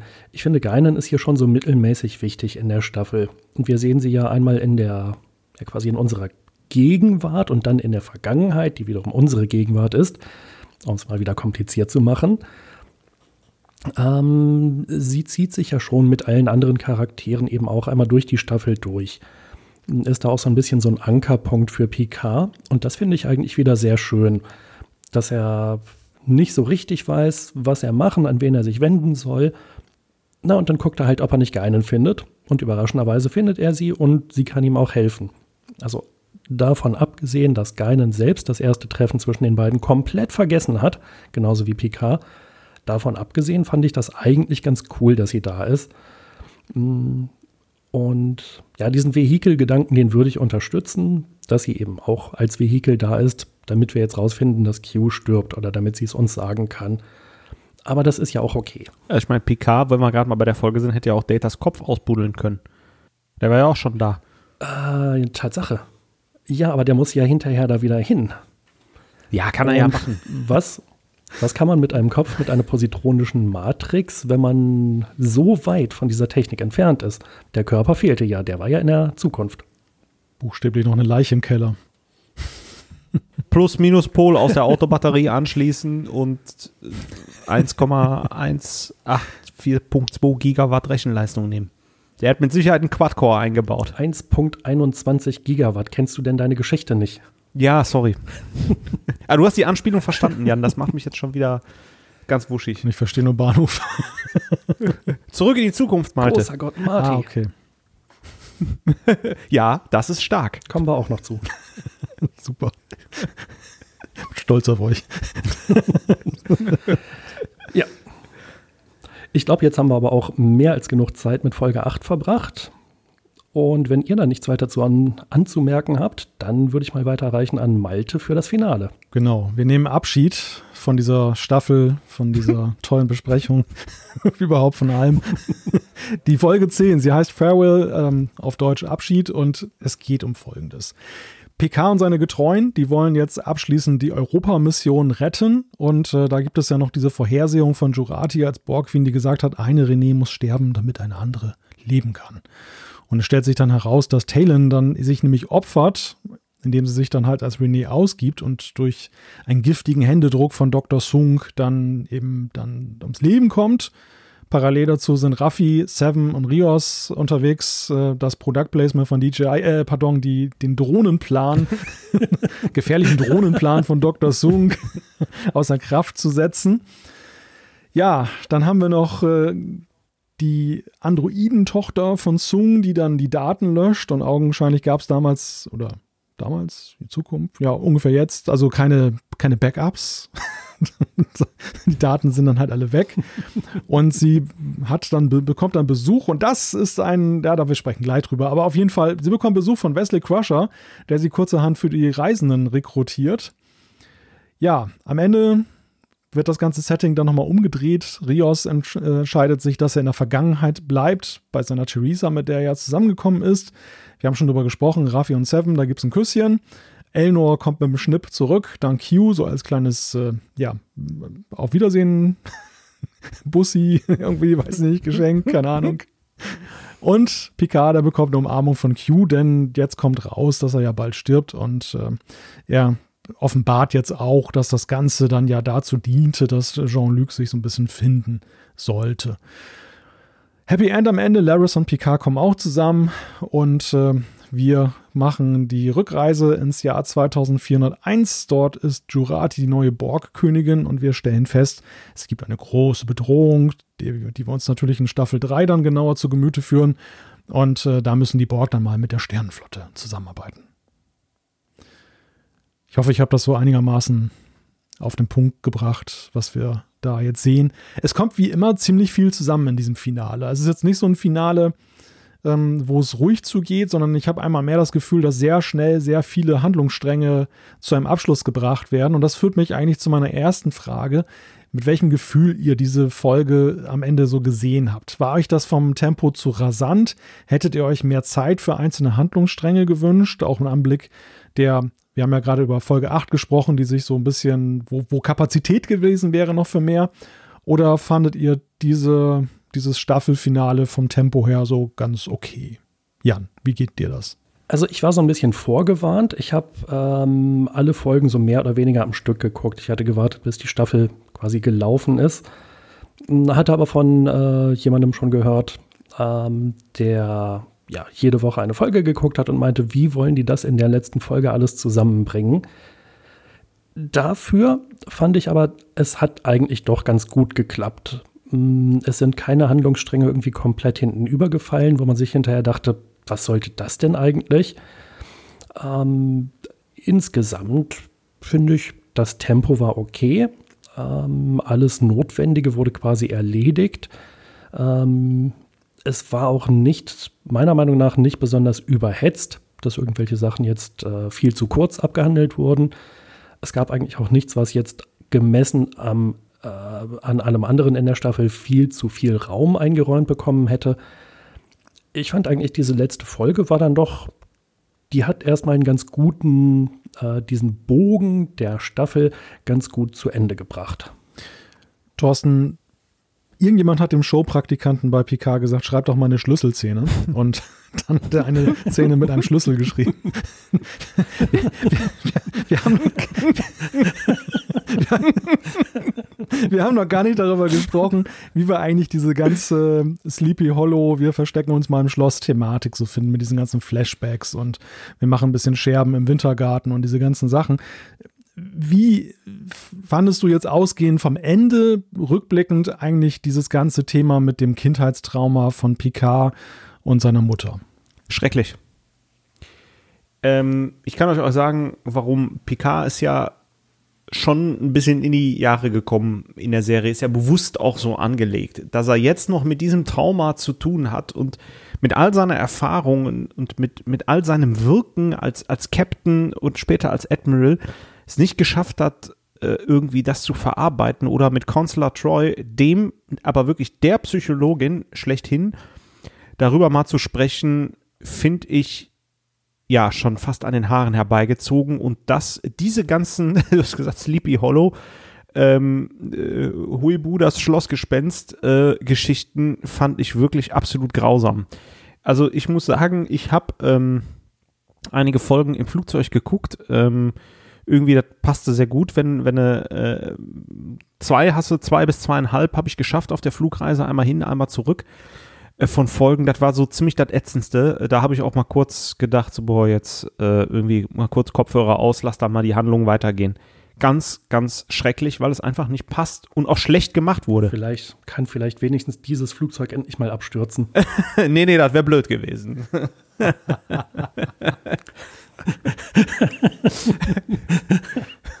Aber ich glaube, ich glaube, der, der Purser hat das gesehen, dass ich Picard gucke, der sagte nur, nur so, ach du Scheiße, und ist dann schnell weitergerollt.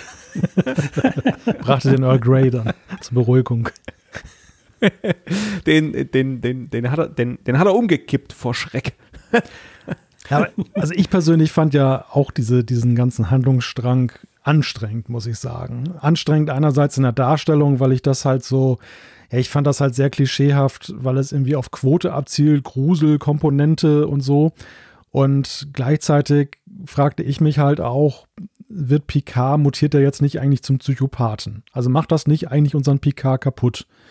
Wir, wir, haben jetzt, ja. wir haben jetzt einen alten Mann, okay, und wir haben uns in der ersten Staffel sehr viel darüber unterhalten, über diese, ob das die Darstellung von Patrick Stewart ist oder ob er, ob er selber so ist und wie, wie dieser Picard sich eigentlich im Alter entwickelt hat, wie viel er eigentlich gelassen hat von dem, was ihn halt eins ausgemacht hat. So, ich fand so Elan und dieses Verantwortungsvolle und dass er eigentlich nicht so involviert werden will, das, das fand ich schon in der ersten Staffel etwas schräg, aber jetzt wird ja so diese ganze Figur quasi in Frage gestellt.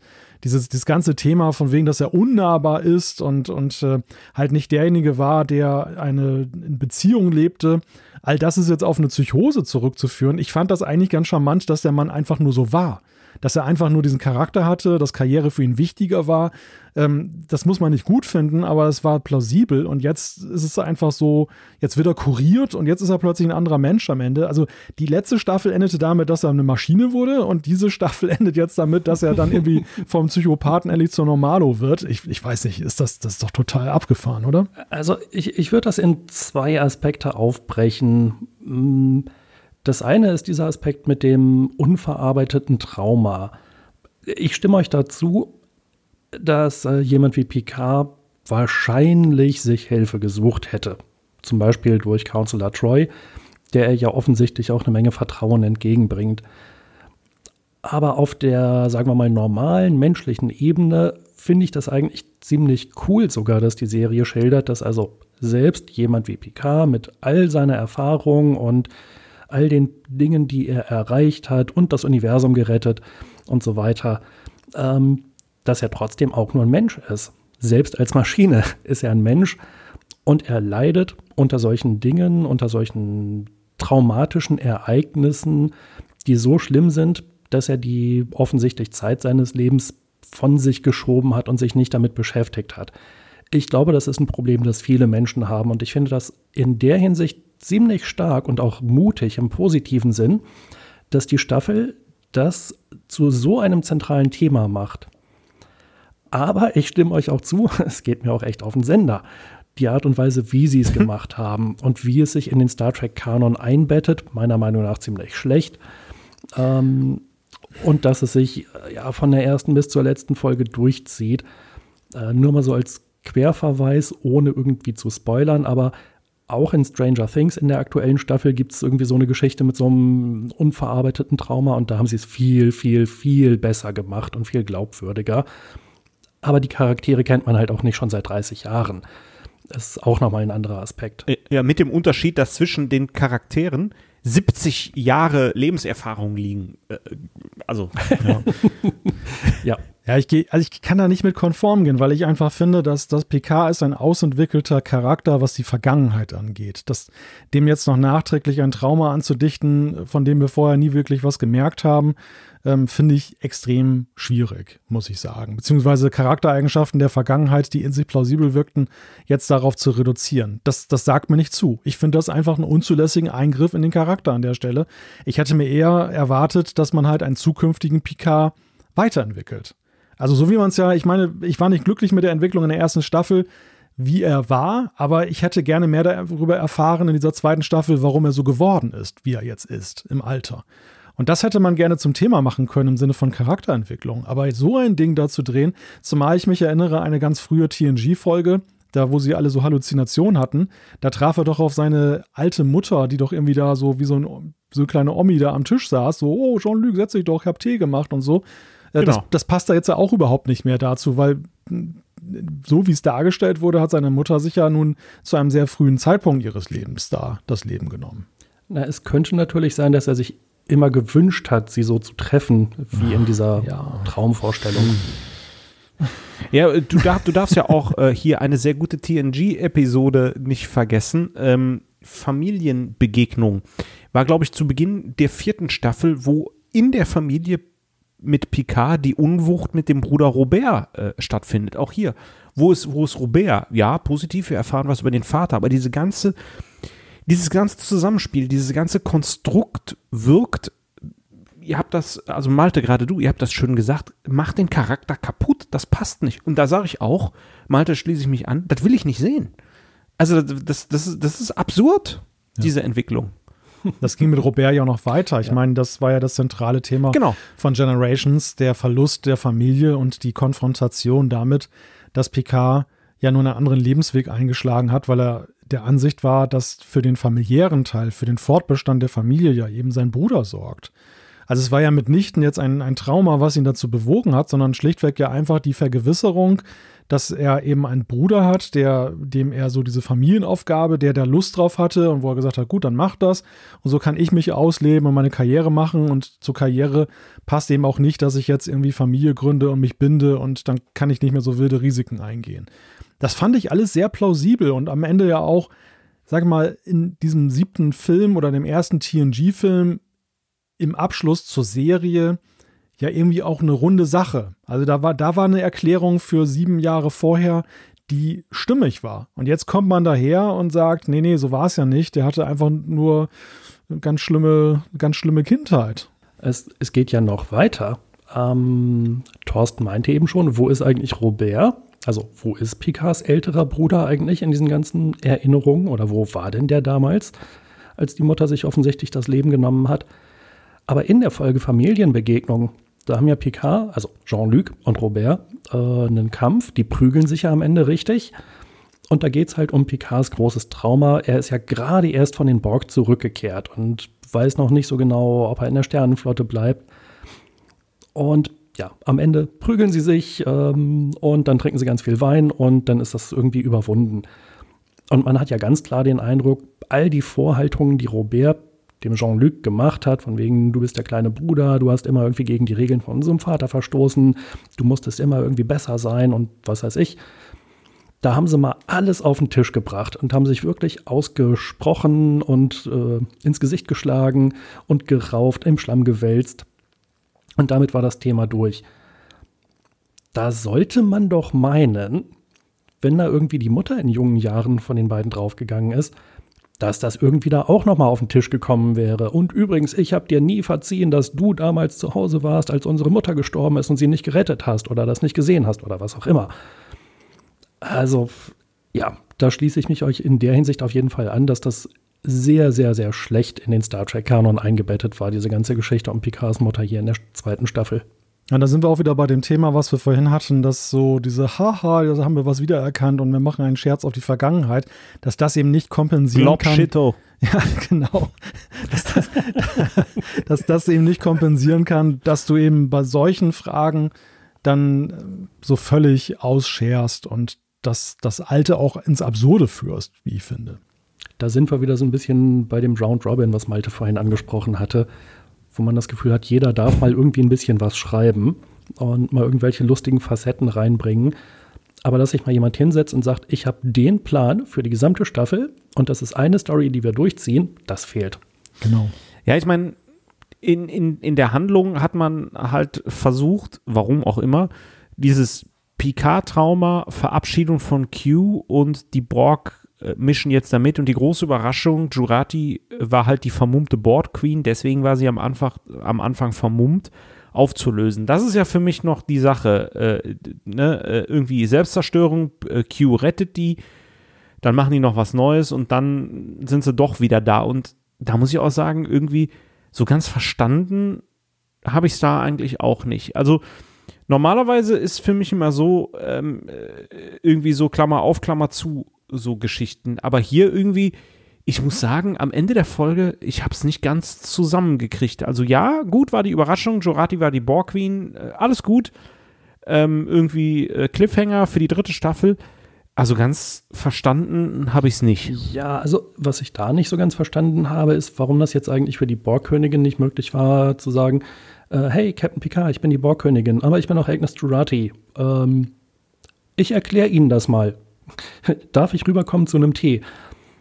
Ähm, und stattdessen, ja, beamt sie da irgendwie durch die Schilde durch und fängt an, irgendwelche Computersysteme anzuzapfen. Ähm, und dann ist da irgendwie große Schießerei und Aufregung und Leute sterben. Ähm, und die Selbstzerstörung wird befohlen, bevor gar nichts mehr geht. Diese erzwungene Dramatik macht überhaupt keinen Sinn. Oder habe ich da was verpasst? Gab es da, da doch eine gute Erklärung? Hm.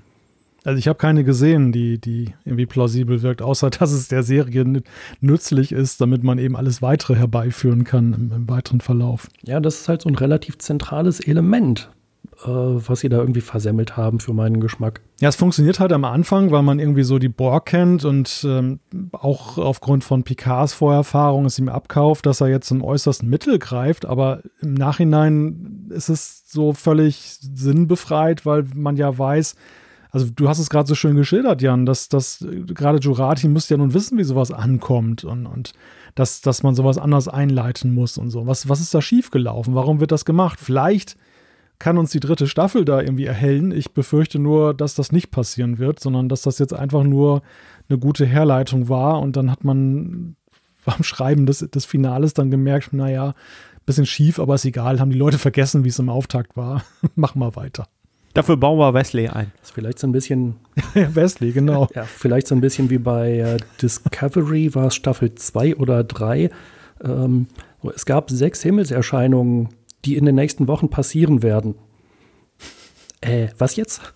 Äh, zwei. Äh, waren es nur zwei? Es waren doch.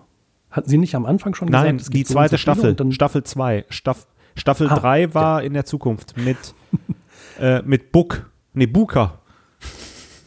Ja. Stimmt. Ja, mit dem Transformers-Schiff. Okay, genau, Staffel 2, ja. Mit den wilden Turboliften, die in riesigen Hallen durch die Gegend geflogen sind. Ja, du. ja, Thorsten hat es gerade schon erwähnt. dass das Schiff von innen viel größer ist, als es von außen wirkt. Thorsten hat es gerade schon erwähnt. Da, da, musste noch einer in die Serie reingeschrieben werden. Ich muss, muss sagen, aber das war eigentlich irgendwie so eine lustige Überraschung. Also unabhängig jetzt mal davon, wie man es bewertet, aber es war irgendwie, es kam ja nun völlig unvermutet, dass plötzlich Wesley Crusher um die Ecke kommt. Oder wie habt ihr das gesehen? Wie fandet ihr das Wiedersehen? Also ich, ich fand es äh, gerade unter diesem Aspekt äh, schön, weil äh, Spoiler-Alarm wieder äh, Big Bang Theory, ähm, da spielt äh, Will Wheaton ja sich selbst und taucht dann auch immer wieder auf und wird immer wieder auf die Rolle des Wesley Crushers äh, angesprochen von den vier Nerds. Und genauso ist es auch irgendwie und deswegen, das fand ich tatsächlich witzig. Wer taucht auf? Wesley Crusher. Also das ist, da muss ich sagen, Hut ab ähm, weil Wesley war nicht wirklich beliebt und äh, der eine oder andere hat es auch gefeiert, dass er halt TNG verlassen hat.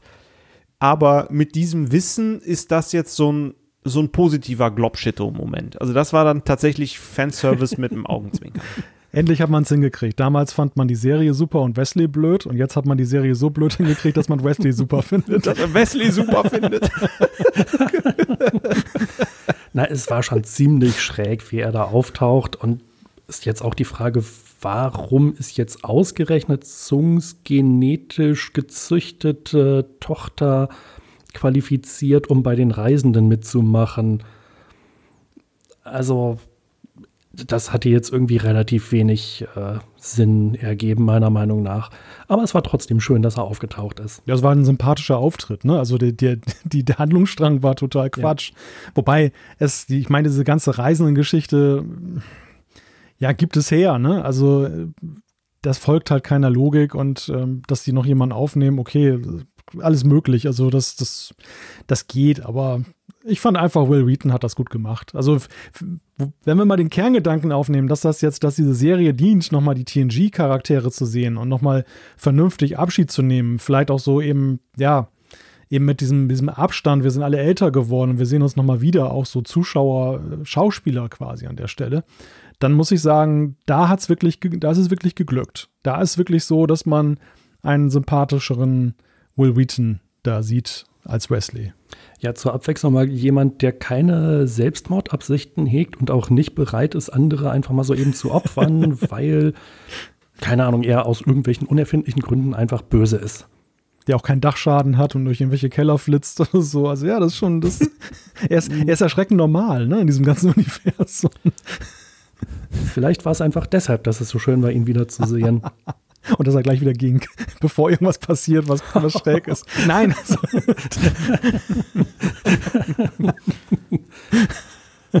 ja. Ja, wir haben noch Talon. Äh, das ist, das ist ja auch so ein, so ein Thema. Ähm, und auch da musste ich so ein bisschen, naja, verzweifelt schmunzeln, möchte ich es mal bezeichnen. So diese Nummer mit den Augen, die keine Pupillen mehr haben. Ähm, wie, wie findet ihr diese Doppelrolle? Also so Laris ist nicht da, wir haben Laris nicht zur Hand, also basteln wir uns eine Laris. Oder wie, wie, wie fandet ihr das? Ja, das war wieder so der, der Sung-Effekt. Aus irgendeinem Grund gibt es in der Vergangenheit eine nahezu identisch aussehende Person, die auch sehr, sehr viele Ähnlichkeiten und Übereinstimmungen hat. Und in diesem Fall ist halt Talon äh, auch eine Romulanerin. Äh, und die macht aber irgendwie auch was Gutes auf der Erde obwohl die Romulaner ja eigentlich zu der Zeit noch gar nicht so die Netten sind. Also inhaltlich war das irgendwie alles total schräg und ich habe es echt nicht verstanden. Thorsten? Ja, ich glaube, man will diesen Bogen äh, spannen. Ähm, es kommt ja in der ersten Folge fast zu dieser Annäherung zwischen äh, Laris und Picard. Und das endet ja damit, dass sie irgendwie ja dann doch Gefühle füreinander empfinden und, und so weiter. Und ich glaube, man will halt einfach, man traut dem Zuschauer äh, nicht zu, dass er sich daran erinnert und äh, sagt, ja, äh, die Figur hat eine ganz andere Bedeutung und lässt sie dann einfach in einem anderen Charakter, in einer anderen Rolle, mit einer anderen Funktion auftauchen, um diesen auch komischen René Picard-Handlungsbogen da irgendwie zu retten, den man dann auch noch da äh, irgendwie reingebracht hat. Deswegen, ja, ich fand es schon komisch irgendwie auch war das eigentlich zwingend notwendig, dass René Picard eine Picard ist? Also ist ja auch wieder so ein komischer Zufall, dass, er, dass er irgendwie Charaktere, also die Soongs sind immer die bösen Roboterbauer in allen Jahrhunderten, die Picards sind die wilden Raumfahrer in allen Jahrhunderten. Mhm. War das, war das denn nötig? Braucht es diese Fallhöhe nach dem Motto, das ist ein Familienmitglied? Nein. Also, ähm, wenn man diesen Handlungsbogen macht, funktioniert er auch mit anderen Personen, Ansonsten ähm, äh, war es nicht notwendig. Man hätte ja das Picard mit doppeltem C schreiben können. Das wäre zumindest insofern plausibel, als es ja tatsächlich mehrere Picards gibt mit Doppel-C, die in der Tiefsee oder auch in Balance unterwegs sind und durchaus ziemlich abenteuerliche Sachen veranstalten und auch großartige Sachen. Ähm, aber es hätte nicht zwingend eine Angehörige oder Vorfahrin von Picard sein müssen. Auch wieder so einer von diesen unzähligen Zufällen in dieser ganzen Staffel. Ich glaube, man wollte nachträglich noch irgendwie den britischen Akzent irgendwie erklären oder so, ne? War das nicht irgendwie so? Das könnte. Diese Herleitung, warum ein Franzose, ein Franzose als Captain einen, äh, einen britischen Akzent hat. Also irgendwie hatte ich das so empfunden, dass das hier irgendwie so rüberkommen sollte aufgrund der Konstellation, aber ja. Ja, das könnte zumindest sein. Und das wiederum ähm, fand ich sehr cool erstmal gelöst, dass eben Picards Eltern eben auch ein britisches Englisch reden ähm, und das ein bisschen hergeleitet wurde. Äh, generell ähm, fand ich das sehr cool, dass äh, sehr viele Charaktere halt in allen möglichen Sprachen gesprochen haben. Äh, Rios beispielsweise, wie schon in der ersten Staffel, hat ja sehr, sehr viel Spanisch geredet und auf Spanisch geflucht und alles Mögliche. Äh, das sind Aspekte, die haben mir wieder sehr gut gefallen an der Staffel ähm, dass hier die Universalübersetzer auch mal ein bisschen Pause hatten. ja, da bleibt ja fast eigentlich nur noch die Frage, ob der Darsteller von Elnor bei voller Bezahlung diese Staffel mitgemacht hat. Dann hat er aber wahrscheinlich eine ähnliche Gage wie Arnold Schwarzenegger pro Wort im Terminator. Sehr schön. Gut gekontert. Das war auch äh, Rambo ist eine Frage bei Trivial Pursuit. Rambo spricht bei Rambo 363 Wörter. so viele. Was ist das? Blaues Licht. Was macht es? Es leuchtet blau. Es leuchtet blau. Klassiker. ja, da sind wir nun am Ende dieser Staffel und äh, ich wollte schon sagen, sind so schlau wie vorher. Nein, aber wie, wie, was, was ist euer Fazit? Also wir sind ja rausgegangen aus dieser ersten Staffel von Picard mit äußerst gemischten Gefühlen. Wir ähm, waren ja eigentlich so, naja, ich möchte zumindest sagen, in Teilen auch ein bisschen desillusioniert und hatten uns mehr versprochen und waren ja auch so am Zweifeln, ob wir denn überhaupt, wenn ich das richtig mich erinnere, wenn ich mich richtig erinnere, ob wir in diese zweite Staffel so gerne reingehen möchten. Jetzt haben wir diese zweite Staffel gesehen. Man hat sicherlich gesehen, dass auch die Tendenz, wie die Tendenz ausfällt, wobei es ja viele Zwischentöne gibt. Wie, mit welcher Gefühlslage geht ihr denn jetzt in dieses abschließende dritte Jahr, was uns noch bevorsteht? Ähm, da presche ich doch mal nach vorne ich hatte, bevor ich die Staffel gesehen habe, schon ein bisschen drüber gehört und habe auch mal so ein bisschen die Lauscher aufgestellt und hatte das Gefühl, ziemlich viele Leute waren sehr unzufrieden. Ich war dann positiv überrascht, als ich die Serie gesehen habe. Also trotz all der Dinge, die wir herausgearbeitet haben, trotz all der hm, Schwierigkeiten und Probleme und einzelner Folgen oder Handlungsstränge, die in sich gar nicht nötig waren, ähm, trotz des Umstandes, dass auch zentrale Elemente der Staffel sich schlecht in den Kanon einfügen oder schlecht zu den Charakteren passen. Bei der niedrigen Erwartungshaltung, die ich hatte, war ich am Ende positiv überrascht und ich hatte eigentlich nach jeder Folge Lust weiterzugucken und die nächste zu sehen. Und da war keine Folge dabei, die mich mal so richtig volles Brett enttäuscht hätte, wo ich gesagt hätte, boah, die war aber schlecht. Hm, insofern äh, bin ich so ein bisschen überrascht, dass ich doch ein recht positives Fazit von der Staffel habe und freue mich jetzt auch schon mehr als nach der ersten Staffel auf die nächste, die da kommt. Ich finde, diese Staffel hat weniger kaputt gemacht, auf jeden Fall, als es die erste hat. Denn die erste, die hat uns mal eben die Sternenflotte kaputt gemacht. Und hier ja, hat Picard neue Aspekte dazu bekommen, die komisch waren, die nicht wirklich gut passen. Aber da möchte ich dann doch nochmal anknüpfen und sagen, ich finde es trotzdem eine ziemlich mutige Entscheidung, dass man so ein Trauma auch so weit in den Vordergrund stellt. Und eben gerade auch bei so einem gestandenen Charakter wie Jean-Luc Picard. Und jetzt freue ich mich eigentlich schon auf die nächste Staffel. Wir wissen ja schon mal, Q taucht nicht wieder auf. Und ich weiß nicht, was für einen Kniff sie dann mit Data oder Brent Spiner machen, aber ich hoffe, dass es endlich mal ein Ende nimmt mit diesen ewigen Songs, die wieder auftauchen. Lassen wir uns überraschen. Lässt aber auch nicht locker, was das Trauma angeht, merke ich gerade. ja, es nervt halt auch einfach echt. Ich nehme das mal zur Kenntnis. Ja, Thorsten, wie, wie geht dir das aus dem Tal der niedrigen Erwartung heraus? Konntest du der Staffel dann auch mehr abgewinnen? Ähm, nein, also das ist irgendwie für mich wie so ein Crash auf der Autobahn. Ganz schrecklich, aber ich gucke es dann trotzdem weiter.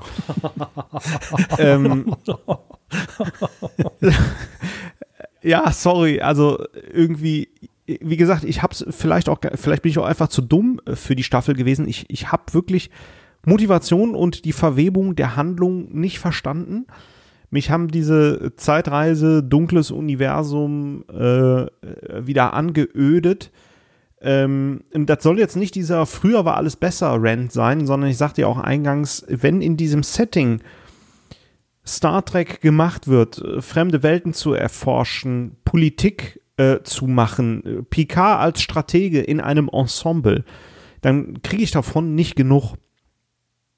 Wenn ich allerdings jetzt das hier wieder sehe, wo irgendwie Charaktere auftauchen, ähm, vielleicht von ein, zwei Lichtblicken mal abgesehen, die vielleicht nicht ganz zusammenpassen, wo ein Durcheinander in der Handlung ist, wo mir PK kaputt gemacht wird, äh, wo mir Q kaputt gemacht wird, dann sage ich ganz ehrlich, auch für die dritte Staffel gilt, ich gucke es mir an, weil ich will einen tollen Trackcast mit euch machen, aber irgendwie ähm, im Vergleich zu den Serien, die ich, die ich gerade parallel gucke oder geguckt habe, muss ich sagen, eieiei. Also war ich froh, dass das Flugzeug dann gelandet ist, dann musste ich mir nicht noch die dritte Folge hintereinander angucken. Mhm.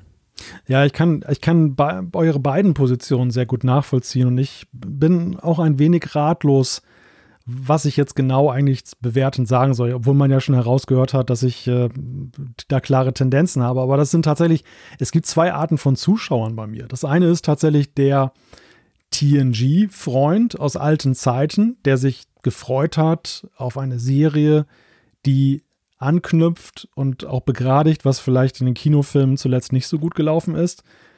Aus der Warte muss ich sagen, ähm, da bin ich dann eher so bei Thorsten, dass ich sage, ja, das ist irgendwie eine Katastrophe, der man halt beim Werden zusieht. Ne? Wie, so ein, wie so ein Hochhaus, das in sich zusammenstürzt und man kann da nicht weggucken, weil man irgendwie da so äh, entgeistert ist, was da gerade passiert.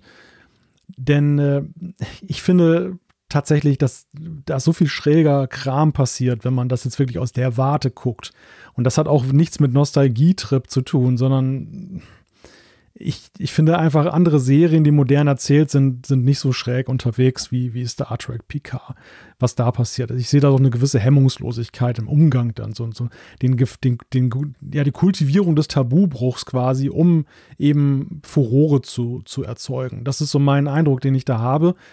Und trotzdem bin ich immer noch etwas optimistisch oder bewahre mir so eine Art Zweckoptimismus, dass vielleicht diese abschließende dritte Staffel, von der wir auch hören, dass sie nochmal ein ganz großes Wiedersehen geben soll, dass sie vielleicht dann irgendwie das begradigt, dass man nachher noch mit den ersten beiden Staffeln irgendwie leben kann.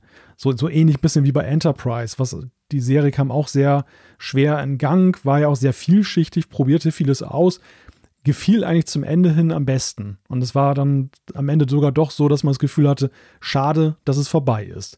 Und dieses Gefühl habe ich tatsächlich bislang nicht. Ich habe bislang nie das Gefühl gehabt in diesen ersten beiden Staffeln, dass ich dachte, so, hm, ich hätte jetzt nur gern noch mehr davon gesehen oder so. Es ist auf einem niedrigen Niveau unterhaltsam und das ist wiederum die andere Perspektive, nämlich die des reinen Zuschauers einer, einer x-beliebigen Serie. Da gebe ich Jan recht. Es ist jetzt nicht so schlecht, dass man jetzt den Fernseher rausreißen und aus dem Fenster werfen muss. Es ist halt, es beherzigt moderne Erzählkonzepte, es hält einen bei Laune, es hält einen bei Stimmung, es, es schafft einen Spannungsbogen, der einen irgendwie so reinzieht, dass man halt zu Ende guckt. Aber eben das war's. Es ist eben nicht dieses Gefühl, von, aus dem man, aus dem man heraus ja überhaupt diese Serie guckt. Das ist ja der Punkt. Warum sind wir bei Star Trek? Warum, warum gibt es diesen Automatismus, sich das anzuschauen? Das ist ja eben das, wofür Star Trek früher stand. Und das entdecke ich momentan halt hier nicht. Na, ich glaube, da haben wir einen Großteil des möglichen Spektrums abgedeckt. Was noch fehlt, ist ein flammendes Ja, geilste Serie aller Zeiten. Da bin ich gespannt, ob wir da entsprechende Kommentare kriegen. Ähm, wenn mal über Star Trek bei beispielsweise Heise berichtet wird, ähm, da sind die Kommentare schon ziemlich vernichtend. Äh, da gibt es also kaum mal eine positive Stimme. Ähm, da weiß ich wieder nicht, ob das so eine deutsche Eigenart ist oder ob man das im angelsächsischen Raum auch so sieht. Ich glaube, da gibt es schon eher Leute, die irgendwie sich einfach komplett frei drauf einlassen und sagen, naja, das ist ein etwas anderes Star Trek, aber ich finde es toll. Und diese Fähigkeit habe ich aber zumindest nicht oder haben wir, glaube ich, alle nicht. Einfach zu sagen, naja, es ist jetzt ein neues Star Trek und äh, mit liebgewonnenen Charakteren und sie erzählen halt eine andere Geschichte und es ist toll, sondern ich glaube, wir haben alle so eine gewisse Erwartungshaltung. Es sind nun mal unsere liebgewonnenen TNG-Charaktere und die kann man jetzt nicht so auseinandernehmen. Ja, die gibt es aber auch. Es gibt die Befürworter. Und ich hatte mitunter ja auch das Gespräch mit Befürwortern, die erbost waren darüber, wie negativ wir die Serie sehen, also schon nach der Besprechung der ersten Staffel. Was mir nur auffällt in der Diskussion ist, und das ist einfach eine andere Herangehensweise, das sind ja dann in dem Falle auch nicht die Unbefangenen, die jetzt zum ersten Mal mit Star Trek in Berührung sind, sondern auch die profunden Kenner. Aber die erfreuen sich tatsächlich so dermaßen an den vielen kleinen Anspielungen und Rückbezügen, und sind einfach nur froh, dass es mit Star Trek weitergeht und sind einfach auch vom Mindset her viel konsensualer unterwegs und sehen alles Mögliche nach. Also sie sehen die logischen Probleme, aber sie gewichten sie anders und kommen zu dem Schluss, Hauptsache es ist da. Und das ist so ein Mindset, in das ich mich nicht hineinversetzen kann. Also ich, ich möchte gerne Star Trek weitersehen, aber bitte nicht um jeden Preis. Interessant war da ein Gespräch mit einem äh, Kollegen, der fand Staffel 1, glaube ich, damals noch relativ gut, viel besser als ich. Und der hat auch Discovery von Anfang an viel besser gefunden, also in eigentlich jeder Hinsicht. Und der meinte jetzt zu Staffel 2 von Picard, äh, noch bevor ich sie gesehen hatte, im Wesentlichen, warum? Warum? Warum haben sie dies getan? Warum haben sie das getan? Das ergibt alles überhaupt keinen Sinn. Äh, der fand es also auch ziemlich schrecklich, was da in der Staffel passiert ist, obwohl er sonst wirklich sehr positiv gegenüber auch den neuen Star Trek-Serien und Filmen eingestellt ist. Und das will schon was heißen. Ähm, wenn ja, so jemand dann von dieser Staffel äh, so negativ eingenommen ist. Und da war ich dann am Ende eben sehr überrascht, dass ich es jetzt eigentlich wieder ganz gut fand.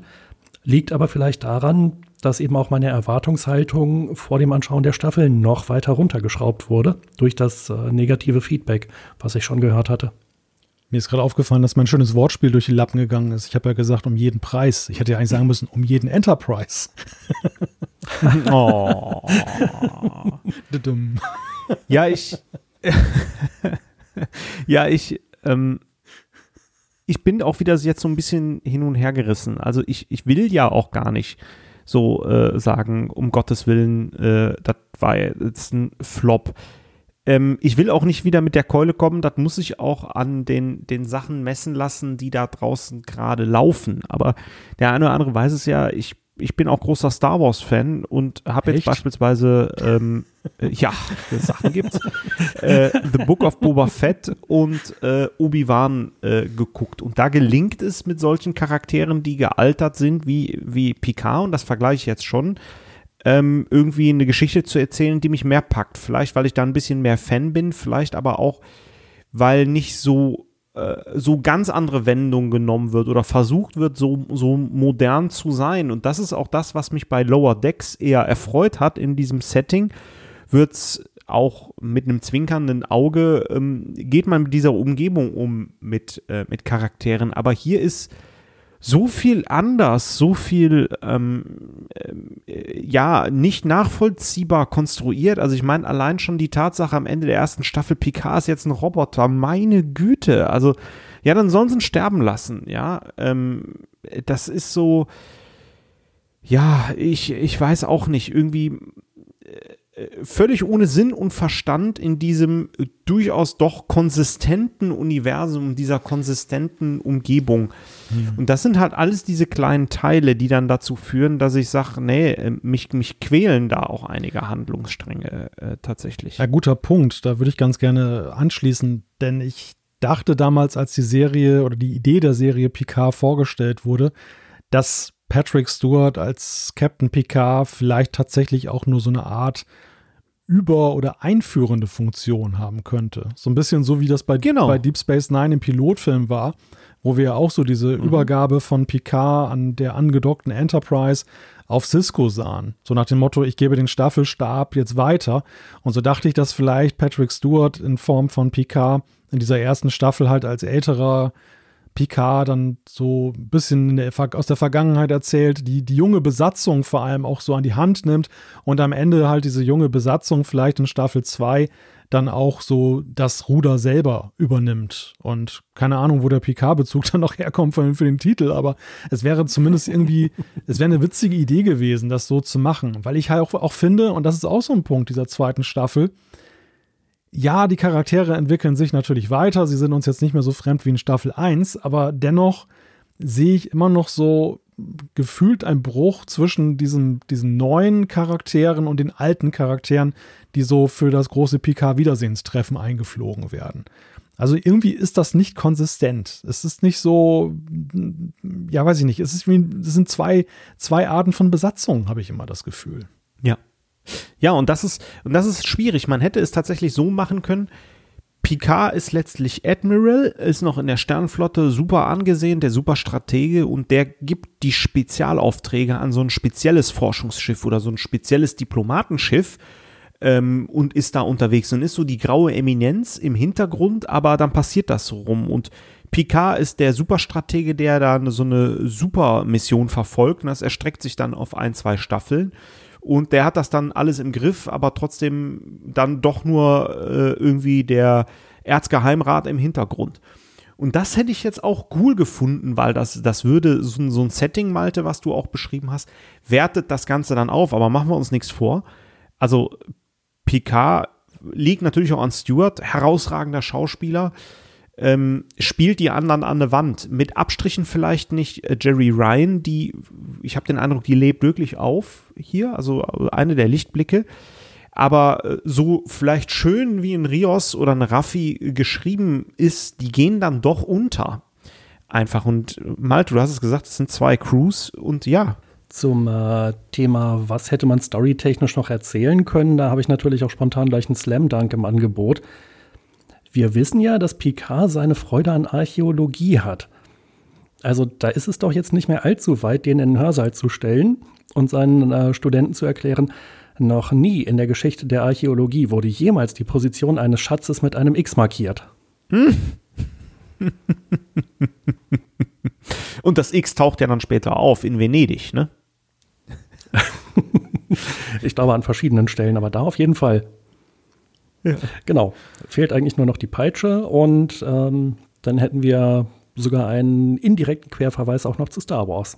Das ist halt auch so. Das stimmt, ja. Okay, der ging jetzt zu weit. Also man schreibt dem PK einfach in der Serie auch eine zu offensichtliche Demut zu, dass er so sich eigentlich raushält. Ich will gar nicht mehr jetzt Abenteuer erleben und am Ende ist er ja doch die Leitfigur immer.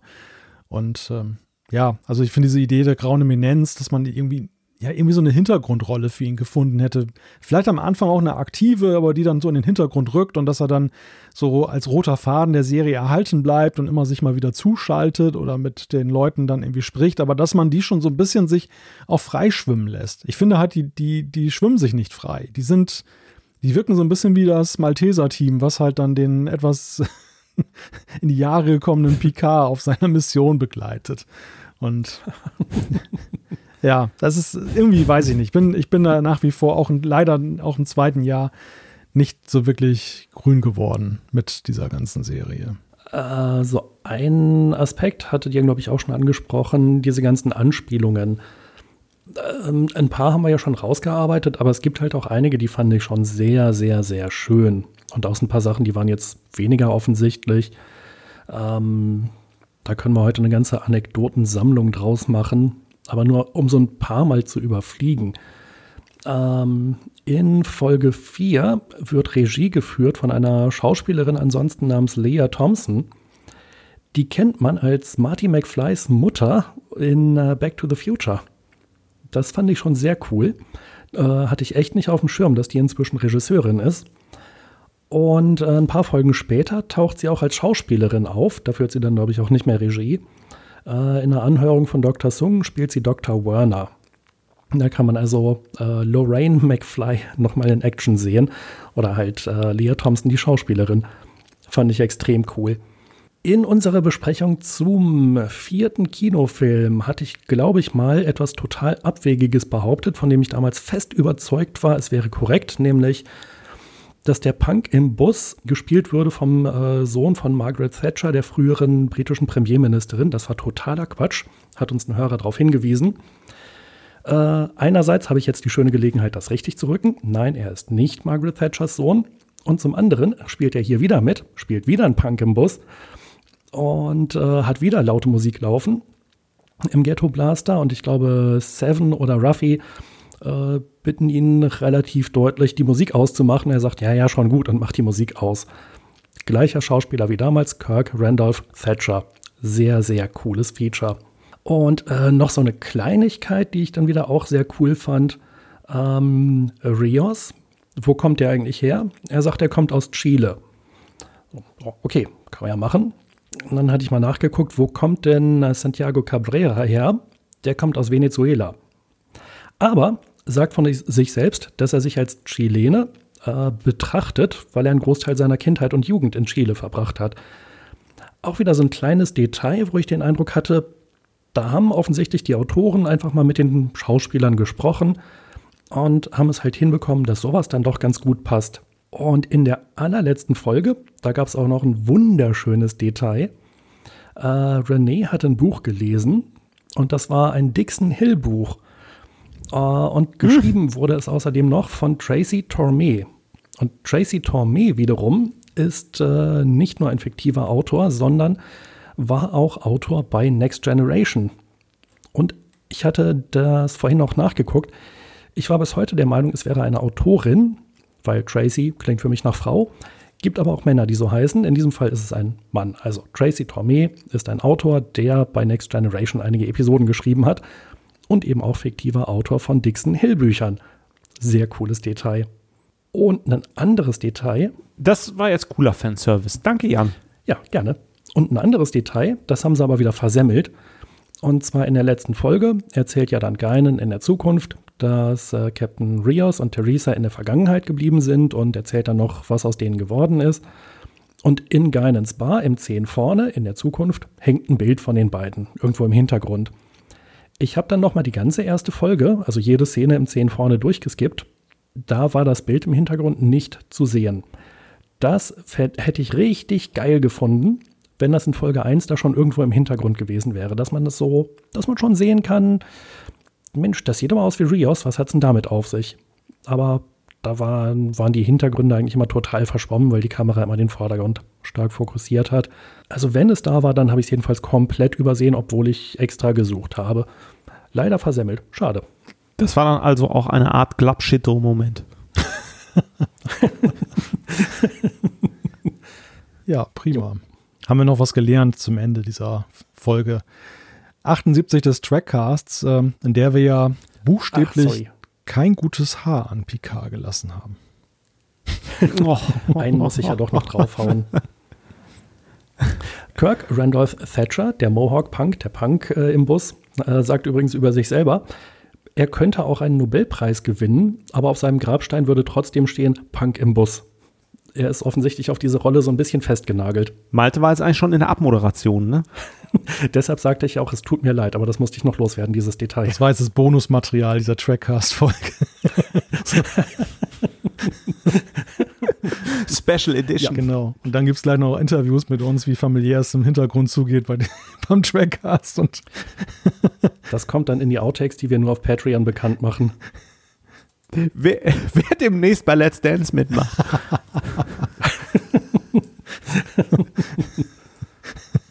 Ab Folge 100 gibt es dann Trackcast Reunited. Next Generation. Naja, whatever. Ja, es hat mich gefreut. Apropos, wie geht's euch überhaupt? Ich habe gar nicht am Anfang gefragt, so wie es so läuft mit euch. Alles gut? Das fragst du doch sonst auch nie. Ach so, na gut, dann lassen wir das. wie geht's dir denn, Malte?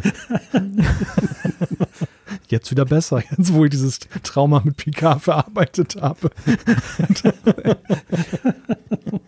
du, ich, ich mache hier gleich noch Licht aus und irre hier noch ein bisschen durch mein Haus, bevor ich den Weg ins Schlafzimmer finde. Wir zeichnen abends auf. Vielleicht mache ich das auch so ein bisschen, dann unten noch ein bisschen Treibsand ausgießen im Wohnzimmer, dass ich dann da stecken bleibe. Ich habe ja mein eigenes Sleepy Hollow. Muss in den Keller gehen und so weiter. Wartet's mal ab. Irgendwann, wenn ihr 82 Jahre alt seid und ähm, schlecht schlafen könnt, dann wird euch diese Folge äh, in die Hände fallen und ihr werdet sie anhören und dann wird euch klar werden, dass Star Trek Picard Staffel 1 und Staffel 2 Trauma, das war es, was ihr so lange nicht verarbeitet habt. genau haben wir immer diese Flashbacks von dieser Serie. So, ah. Darauf ein Chateau de Picard. Genau, betrinken wir uns. Das war's. Herzlichen Dank, ihr beiden. Herzlichen Dank, ihr da draußen, die ihr euch das angehört habt. Im besten Falle seht ihr euch in eurer Meinung bestätigt. Wenn ihr nicht unserer Meinung seid, dann äh, ja, wertschätzt ihr vielleicht einfach mal die andere Perspektive und seht euch bestätigt durch die Ungläubigen. Wir hören uns wieder, denke ich mal. Staffel 3 werden wir uns ja auf jeden Fall angucken und abschließend besprechen. Und auch ansonsten schauen wir mal so, was mit dem Trackcast so weitergeht, nicht wahr? Auf jeden Fall. Auf jeden Fall. In diesem Sinne, gute Perspektiven. Ich sage Tschüss, bis zum nächsten Mal. Macht's gut, bis denn. Tschüss, bis bald.